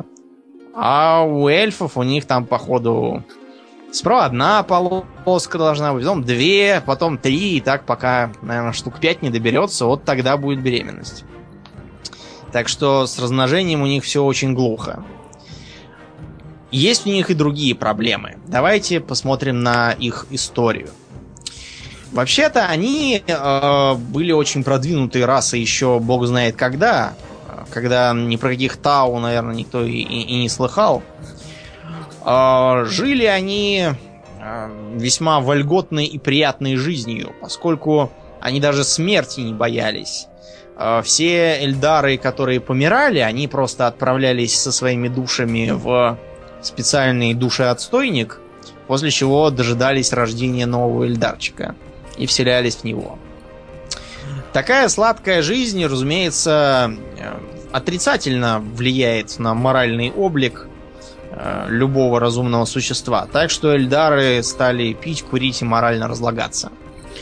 Часть из них э, сразу же заявила, что это все не для них, и они желают жить в э, полном согласии с заветами предков, испытанными временем. Ну, то есть, э, если эльфы, то в лесу, домики деревянные. Поэтому они собрались и уехали на э, всякие дикие миры, стали вести там э, такую жизнь классических эльфов, э, которые э, сидят в лесах, живут на деревьях, ездят на местной живности, всяких динозавров там пасут. А, и яростно обороняются от всех попыток проникнуть на их миры. Эти эльдары благополучно сохранились до наших дней в практически неизменном виде. А другие эльдары тоже начали как-то э, беспокоиться на тему морального падения своих собратьев, э, собираться в кучки на углах и говорить Доведут бабы и кабаки до Цугундера. Быть беде. И они решили, что пока ничего плохого не случилось, надо бы им э, линять, вообще говоря, с, с их планет.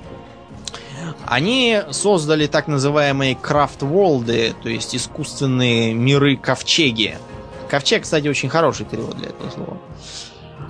И стали на этих ковчегах по одному отваливать э, в космос жить. А они э, умели пользоваться созданными еще так называемыми древними, не спрашивай меня, кто это, я не знаю, системами тоннелей, которые позволяли относительно безопасно путешествовать через варп, не опасаясь ни демонов, ну, почти не опасаясь. Демоны там иногда все-таки попадаются заблудшие. А еще там иногда бывают орки. Знаешь, как они туда попадают? Как они туда попадают? Ну, э, видишь ли, орочья техника, она склонна, э, как я уже говорил, к ненадежности, поэтому бывает так, что э, устройство, собранное меками, которое, по идее, должно было способствовать э, удвоению э, мясной массы рождающихся сквигов, вместо этого берет и закидывает всех окрестных орков к эльфам в туннеле. После чего они отчаянно пытаются туда выбраться. Да, могу представить. Да. Но э, эльфы многие не успели улететь, потому что разложение тех, кто остался, вызвало к жизни Слаанеш. Слаанеш э, своим первым же вздохом угробила вообще всю старую империю и зацепила, между прочим, несколько ковчегов, которые еще не успели отчалить путем. А, убиты были и почти все боги. Богов у них там было много разных. Богиня здравоохранения какая-то там была. Неизвестно, была, была ли у них богиня внутренних дел э, и богиня соцразвития, но мне кажется, что была. А, уцелело только два бога. Это был смеющийся бог Цагарах, который сумел скрыться в Варпе и до сих пор там живет. А, и это был бог тысячи убийств Кайла Меншакхайн. Кстати, обрати внимание, что, вообще-то говоря, Каэла Менша Кхейн был еще в фэнтезийнике. И этот бог тысячи убийств был богом темных эльдаров. В смысле эльфов. Ну да. А, но вот в мире 40 даже обыкновенные эльфы достаточно злобны и потому поклоняются ему. Уцелел Каэла Менша Кхейн потому, что он э, имеет пристанище в виде статуи своих и тусуется там.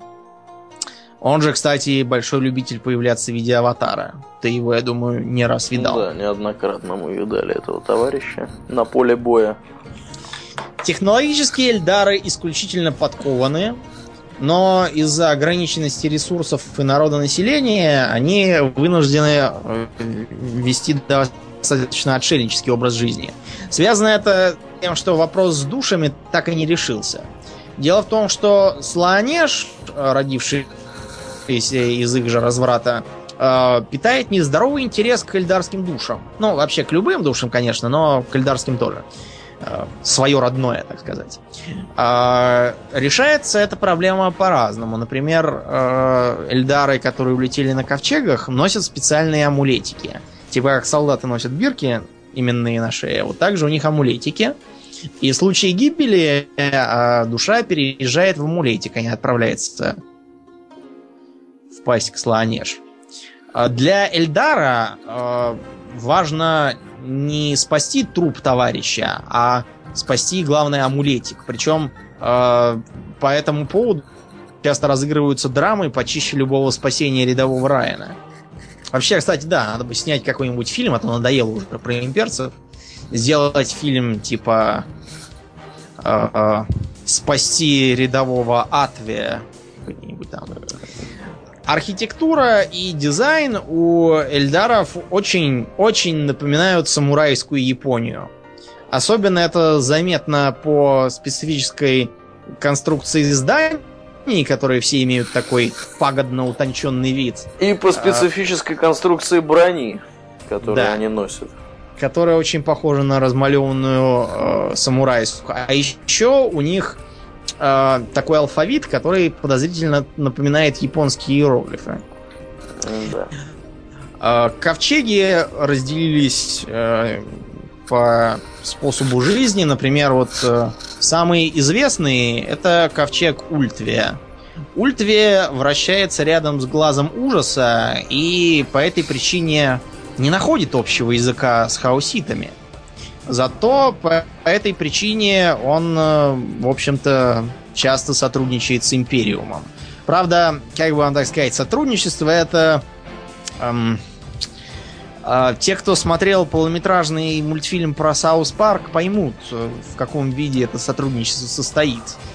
Приблизительно в стиле а, итак, первая часть операции «Живой щит». Операции «Поднимите руки». Поднимают руки имперцы. Участники фазы номер 2. Подставь Монкея. Поднимите руки. Берегите себя, парни. Вот примерно так это сотрудничество и выглядит, поэтому Эльдарам в Империи не доверяют даже этим.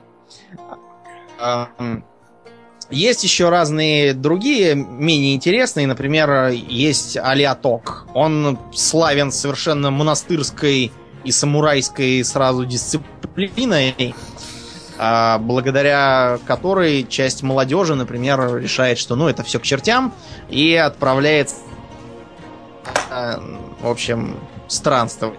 По этой причине с ними часто общаются люди по разным там торговым э, и пиратским делам. А, у Эльдаров есть свои маги. Это колдуны, которые занимаются насущными проблемами на поле боя. И провидицы или видящие, так Форсиры. форсиры. Они, в общем, тоже имеют весьма серьезную псионическую мощь, но до непосредственного участия в бою снисходят достаточно редко. А, у них еще есть способность к предсказаниям. А, предсказания, как правило, выглядят следующим образом. О нет, нам грозит страшная опасность, скорее подставим вместо себя людишек. А, и чуть ли не половина сюжетов, которые как-то припутаны с Эльдарами, заключаются в том, что Эльдары а, увидели, что к ним летит флот тиранидов, набег хаоса, вара орков, э, черт в ступе и, и решили, что надо скорее подставить кого-то вместо себя, которыми сюрприз оказались людишки. Вот. Да. Э, Поэтому, честно говоря, к Эльдарам у людей отношение специфическое. Ну и у Эльдаров вообще ко всем отношение специфическое. Например, я уже упоминал, что они всех, кто не Эльдар, называют Монкей. А, те, кто понимает по-английски и в состоянии представить написание слова Монкей, он поймет иронию. Да. Ну, а для тех, кто не понял иронию, обезьянами они Да, называют всех. просто зовут всех, да, ди- дикими чурками. Да. Но Эльдары это еще э, замечательные люди, с которыми надо общаться 365 дней в земном году по сравнению с их сородичами, темными Эльдарами. Э, Среди людей бытует мнение, что якобы это те, кто не улетел. Но это неправильно. Те, кто не улетел, все погибли и были сожраны с Лаонеж. А темные Эльдары а, это те, кто сумел спрятаться в паутине, уже упоминавшихся туннелях, оставленных древними, а, и куда Слоанеж добраться просто так не могла. Там у них есть а, очень большой город. А, город а, этот называется Каммараг. Каммараг это совершенно явная Гаморра. Но те, кто Библию Блин, чего я вообще хочу от людей? В общем, а, в Библии есть такое место, как Гаморра, э, по соседству с городом Содом, в которых был такой э, трэш, угар и садомия, что э, Бога решил их немножечко подпалить. Да. Ну и что из этого получилось, вы узнаете, прочитав какой там Ветхий Завет. Совет, да, в самом начале. Вообще почитайте, будете лучше понимать разные культурные отсылки. А, так вот. Ну, потому что, да, действительно, как бы ничего нового за 2000 лет не было придумано. Да, все, все тырит из этой же Библии. Все сюжеты одни и те же. Да, Комарак огромен. А, а, огромен он э, нечеловеческий. То есть даже в Империи многие э, планеты Улии на его фоне кажутся карликовыми. Комараг э, представляет собой нечто среднее между э, таким адским Вавилоном с э, интригами и грехопадением, предательствами и резней э, кинжалами с ядом и отравлениями на пирах, э, с пиратской тортугой такой, э, где царит вольница, периодические битвы стенка на стенку, резня и, в общем-то, анархия. А, и, в общем, такое место довольно веселое. Темные Эльдары э, тоже столкнулись с проблемой сохранения своих бессмертных душ. В отличие от светлых эльдаров, которые Слоанеш называют «та, что жаждет», они ее даже имя стараются не поминать. А темные эльдары тоже стараются не поминать ее по имени, поэтому называют ее просто Hungry Bitch. То есть голодная сука. Uh, так как uh, вариант перестать пить, курить, uh, резать друг друга и устраивать оргии темных эльдаров не устраивал категорически, они решили найти замену своим душам. Так как до затеи с э, амулетиками они не додумались, да и слишком это геморно с их точки зрения, они просто стали э, хватать э, в набегах пленников э, из других разумных существ и скармливать э, слонеж их души вместо своих. Это ее временно утихомиривает. Со временем эксперименты показали, что эм, так, такой подход к душеспасению, он еще и самого Эльдара тоже э, изменяет. Изменяет он его, разумеется, в худшую для нас сторону и в лучшую для него. То есть он делается умнее, живучее, сильнее. Э, правда, иногда они там начинают делаться бледными и морщинистыми. Ну, вы поняли. Э, и вообще страшноватыми на вид, но им-то пофигу. С их извращенными вкусами. А еще оказалось, что э, если э, прибегнуть к эвтаназии, то душа выходит какая-то фиговая и малоценная.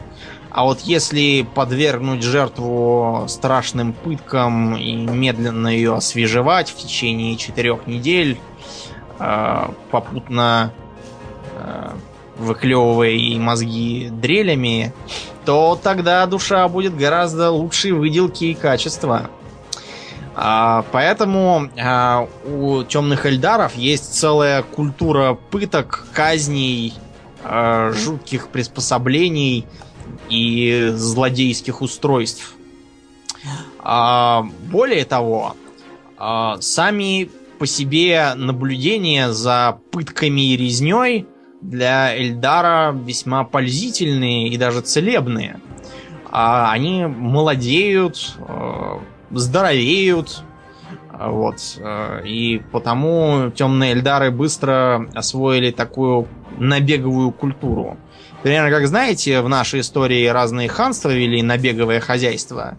Когда у них заканчивались деньги, они просто набегали на соседей, хватали там рабов каких-нибудь, везли их, толкали, и можно было бухать дальше на эти деньги. Темные эльдары тоже стали так жить. Они э, просто периодически вылезают из паутины, э, наносят удар по какому-нибудь слабо защищенному и густонаселенному э, миру.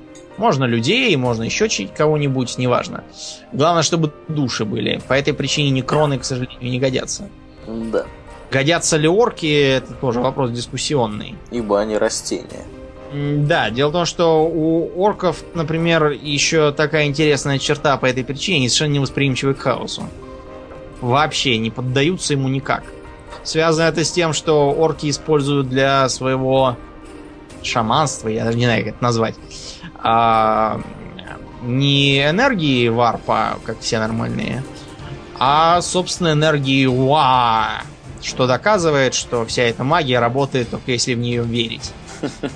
А, поэтому хаос тут перед ними бессилен. Впрочем, иногда, если уа слишком сильно, у, у орков-шаманов в буквальном смысле лопаются головы в разные стороны, и вместе с ними обычно прихватывает сотню-другую окружающих.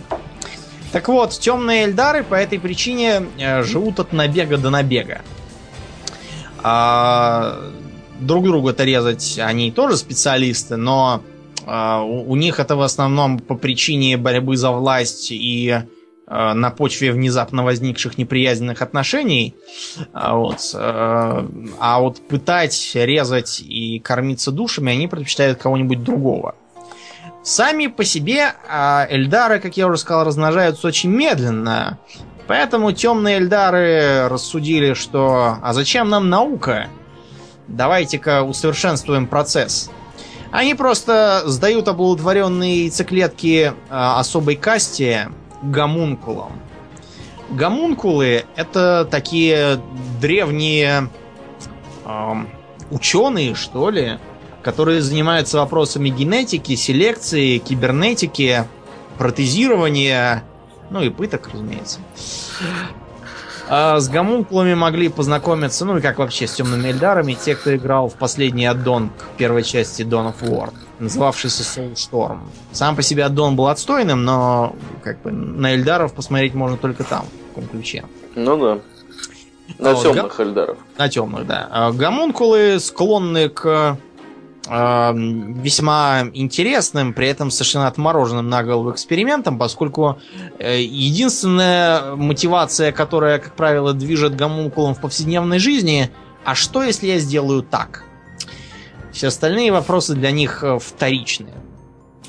А, основной работой для них является как раз э, размножение эльдаров в специальных ячеях которые они суют эти оплодотворенные яйцеклетки.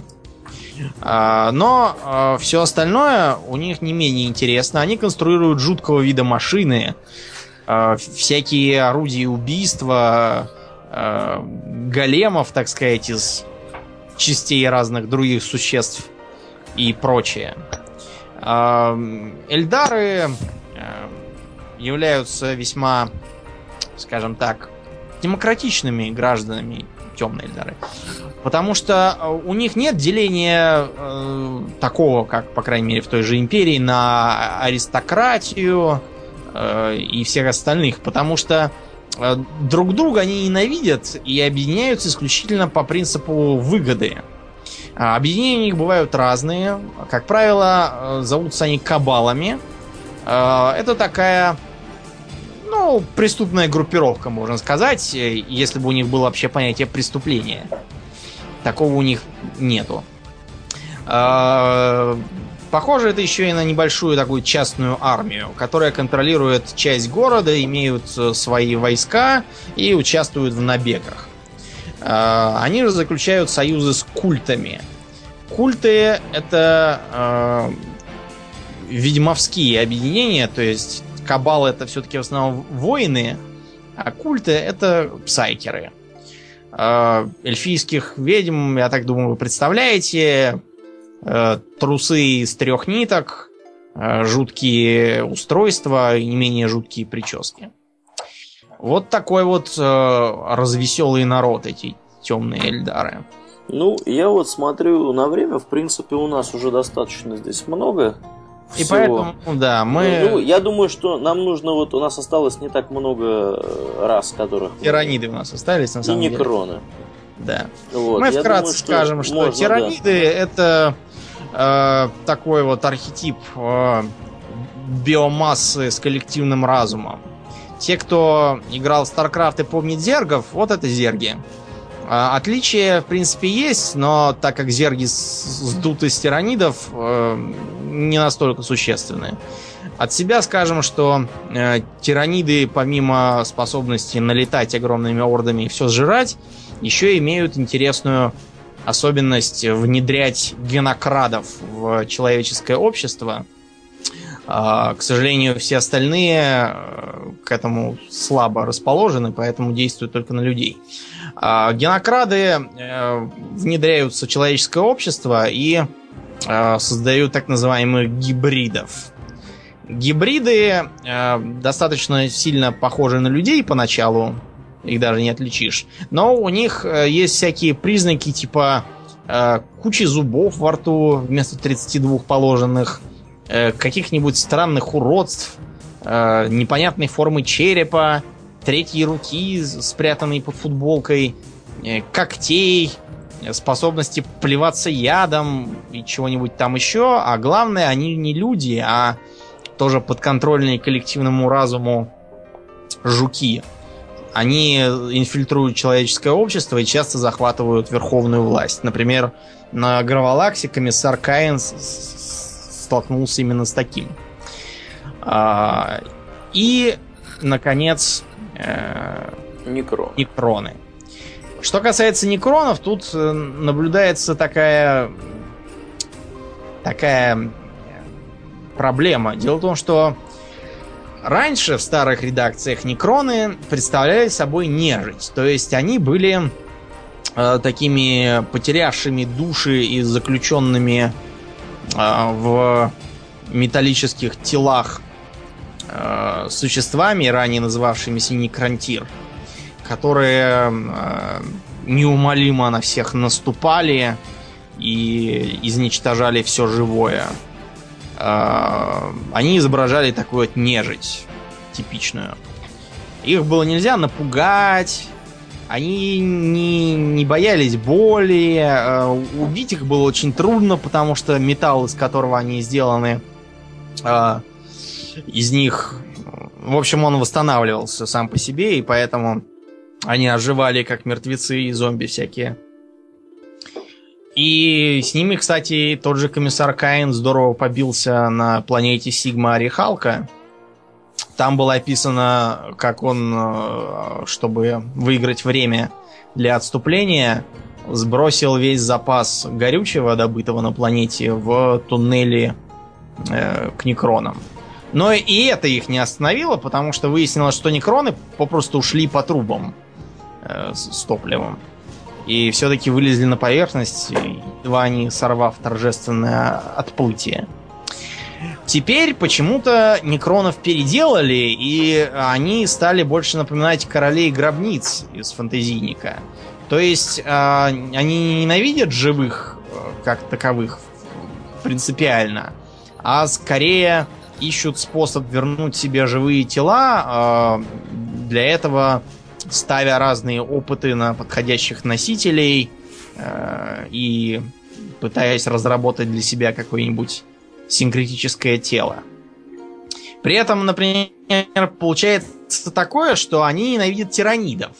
Тираниды-то пожирают все на своем пути и портят некронам всю малину. Поэтому некроны э, замечены в нападении на тиранидские ульи э, и попытках э, отогнать их от подходящих для пожинания э, миров. Управляет ими не мой царь, он же Silent King. Поглядеть, как выглядит царь, можно в втором аддоне, к тому же Dawn of War, повествующем о темном крестовом походе на этом, на Кронусе. Или на чем там. Вот. Такая вот интересная нежить, похожая на Терминатора Т-1000 без кожи. Да, да. На этом, я думаю, мы уже будем закругляться. Скажем напутствие тем, кто заинтересовался 40-тысячником. Э, Если вы хотите э, посмотреть, что это такое, то вам следует, э, во-первых, поиграть в Dawn of War, начиная с первой же части. Это даст вам, в общем, определенное понятие о том, что это. В принципе, даже начать лучше с аддона Dark Crusade. Там народу больше.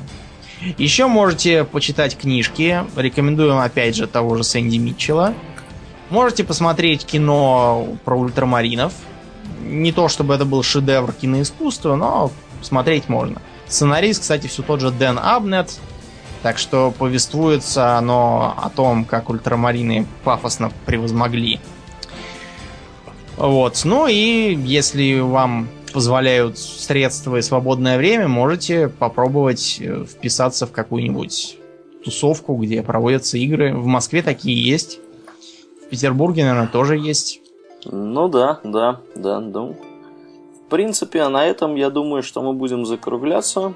Да, несмотря на то, что мы не сказали, наверное, и половины того, чего хотели. Это да. Но, к сожалению, э, вселенная это необъятна, а формат у нас ограниченный. Формат у нас ограниченный. Ну, может быть, когда-нибудь мы еще как-то этого коснемся, хотя я думаю, что это будет очень не скоро.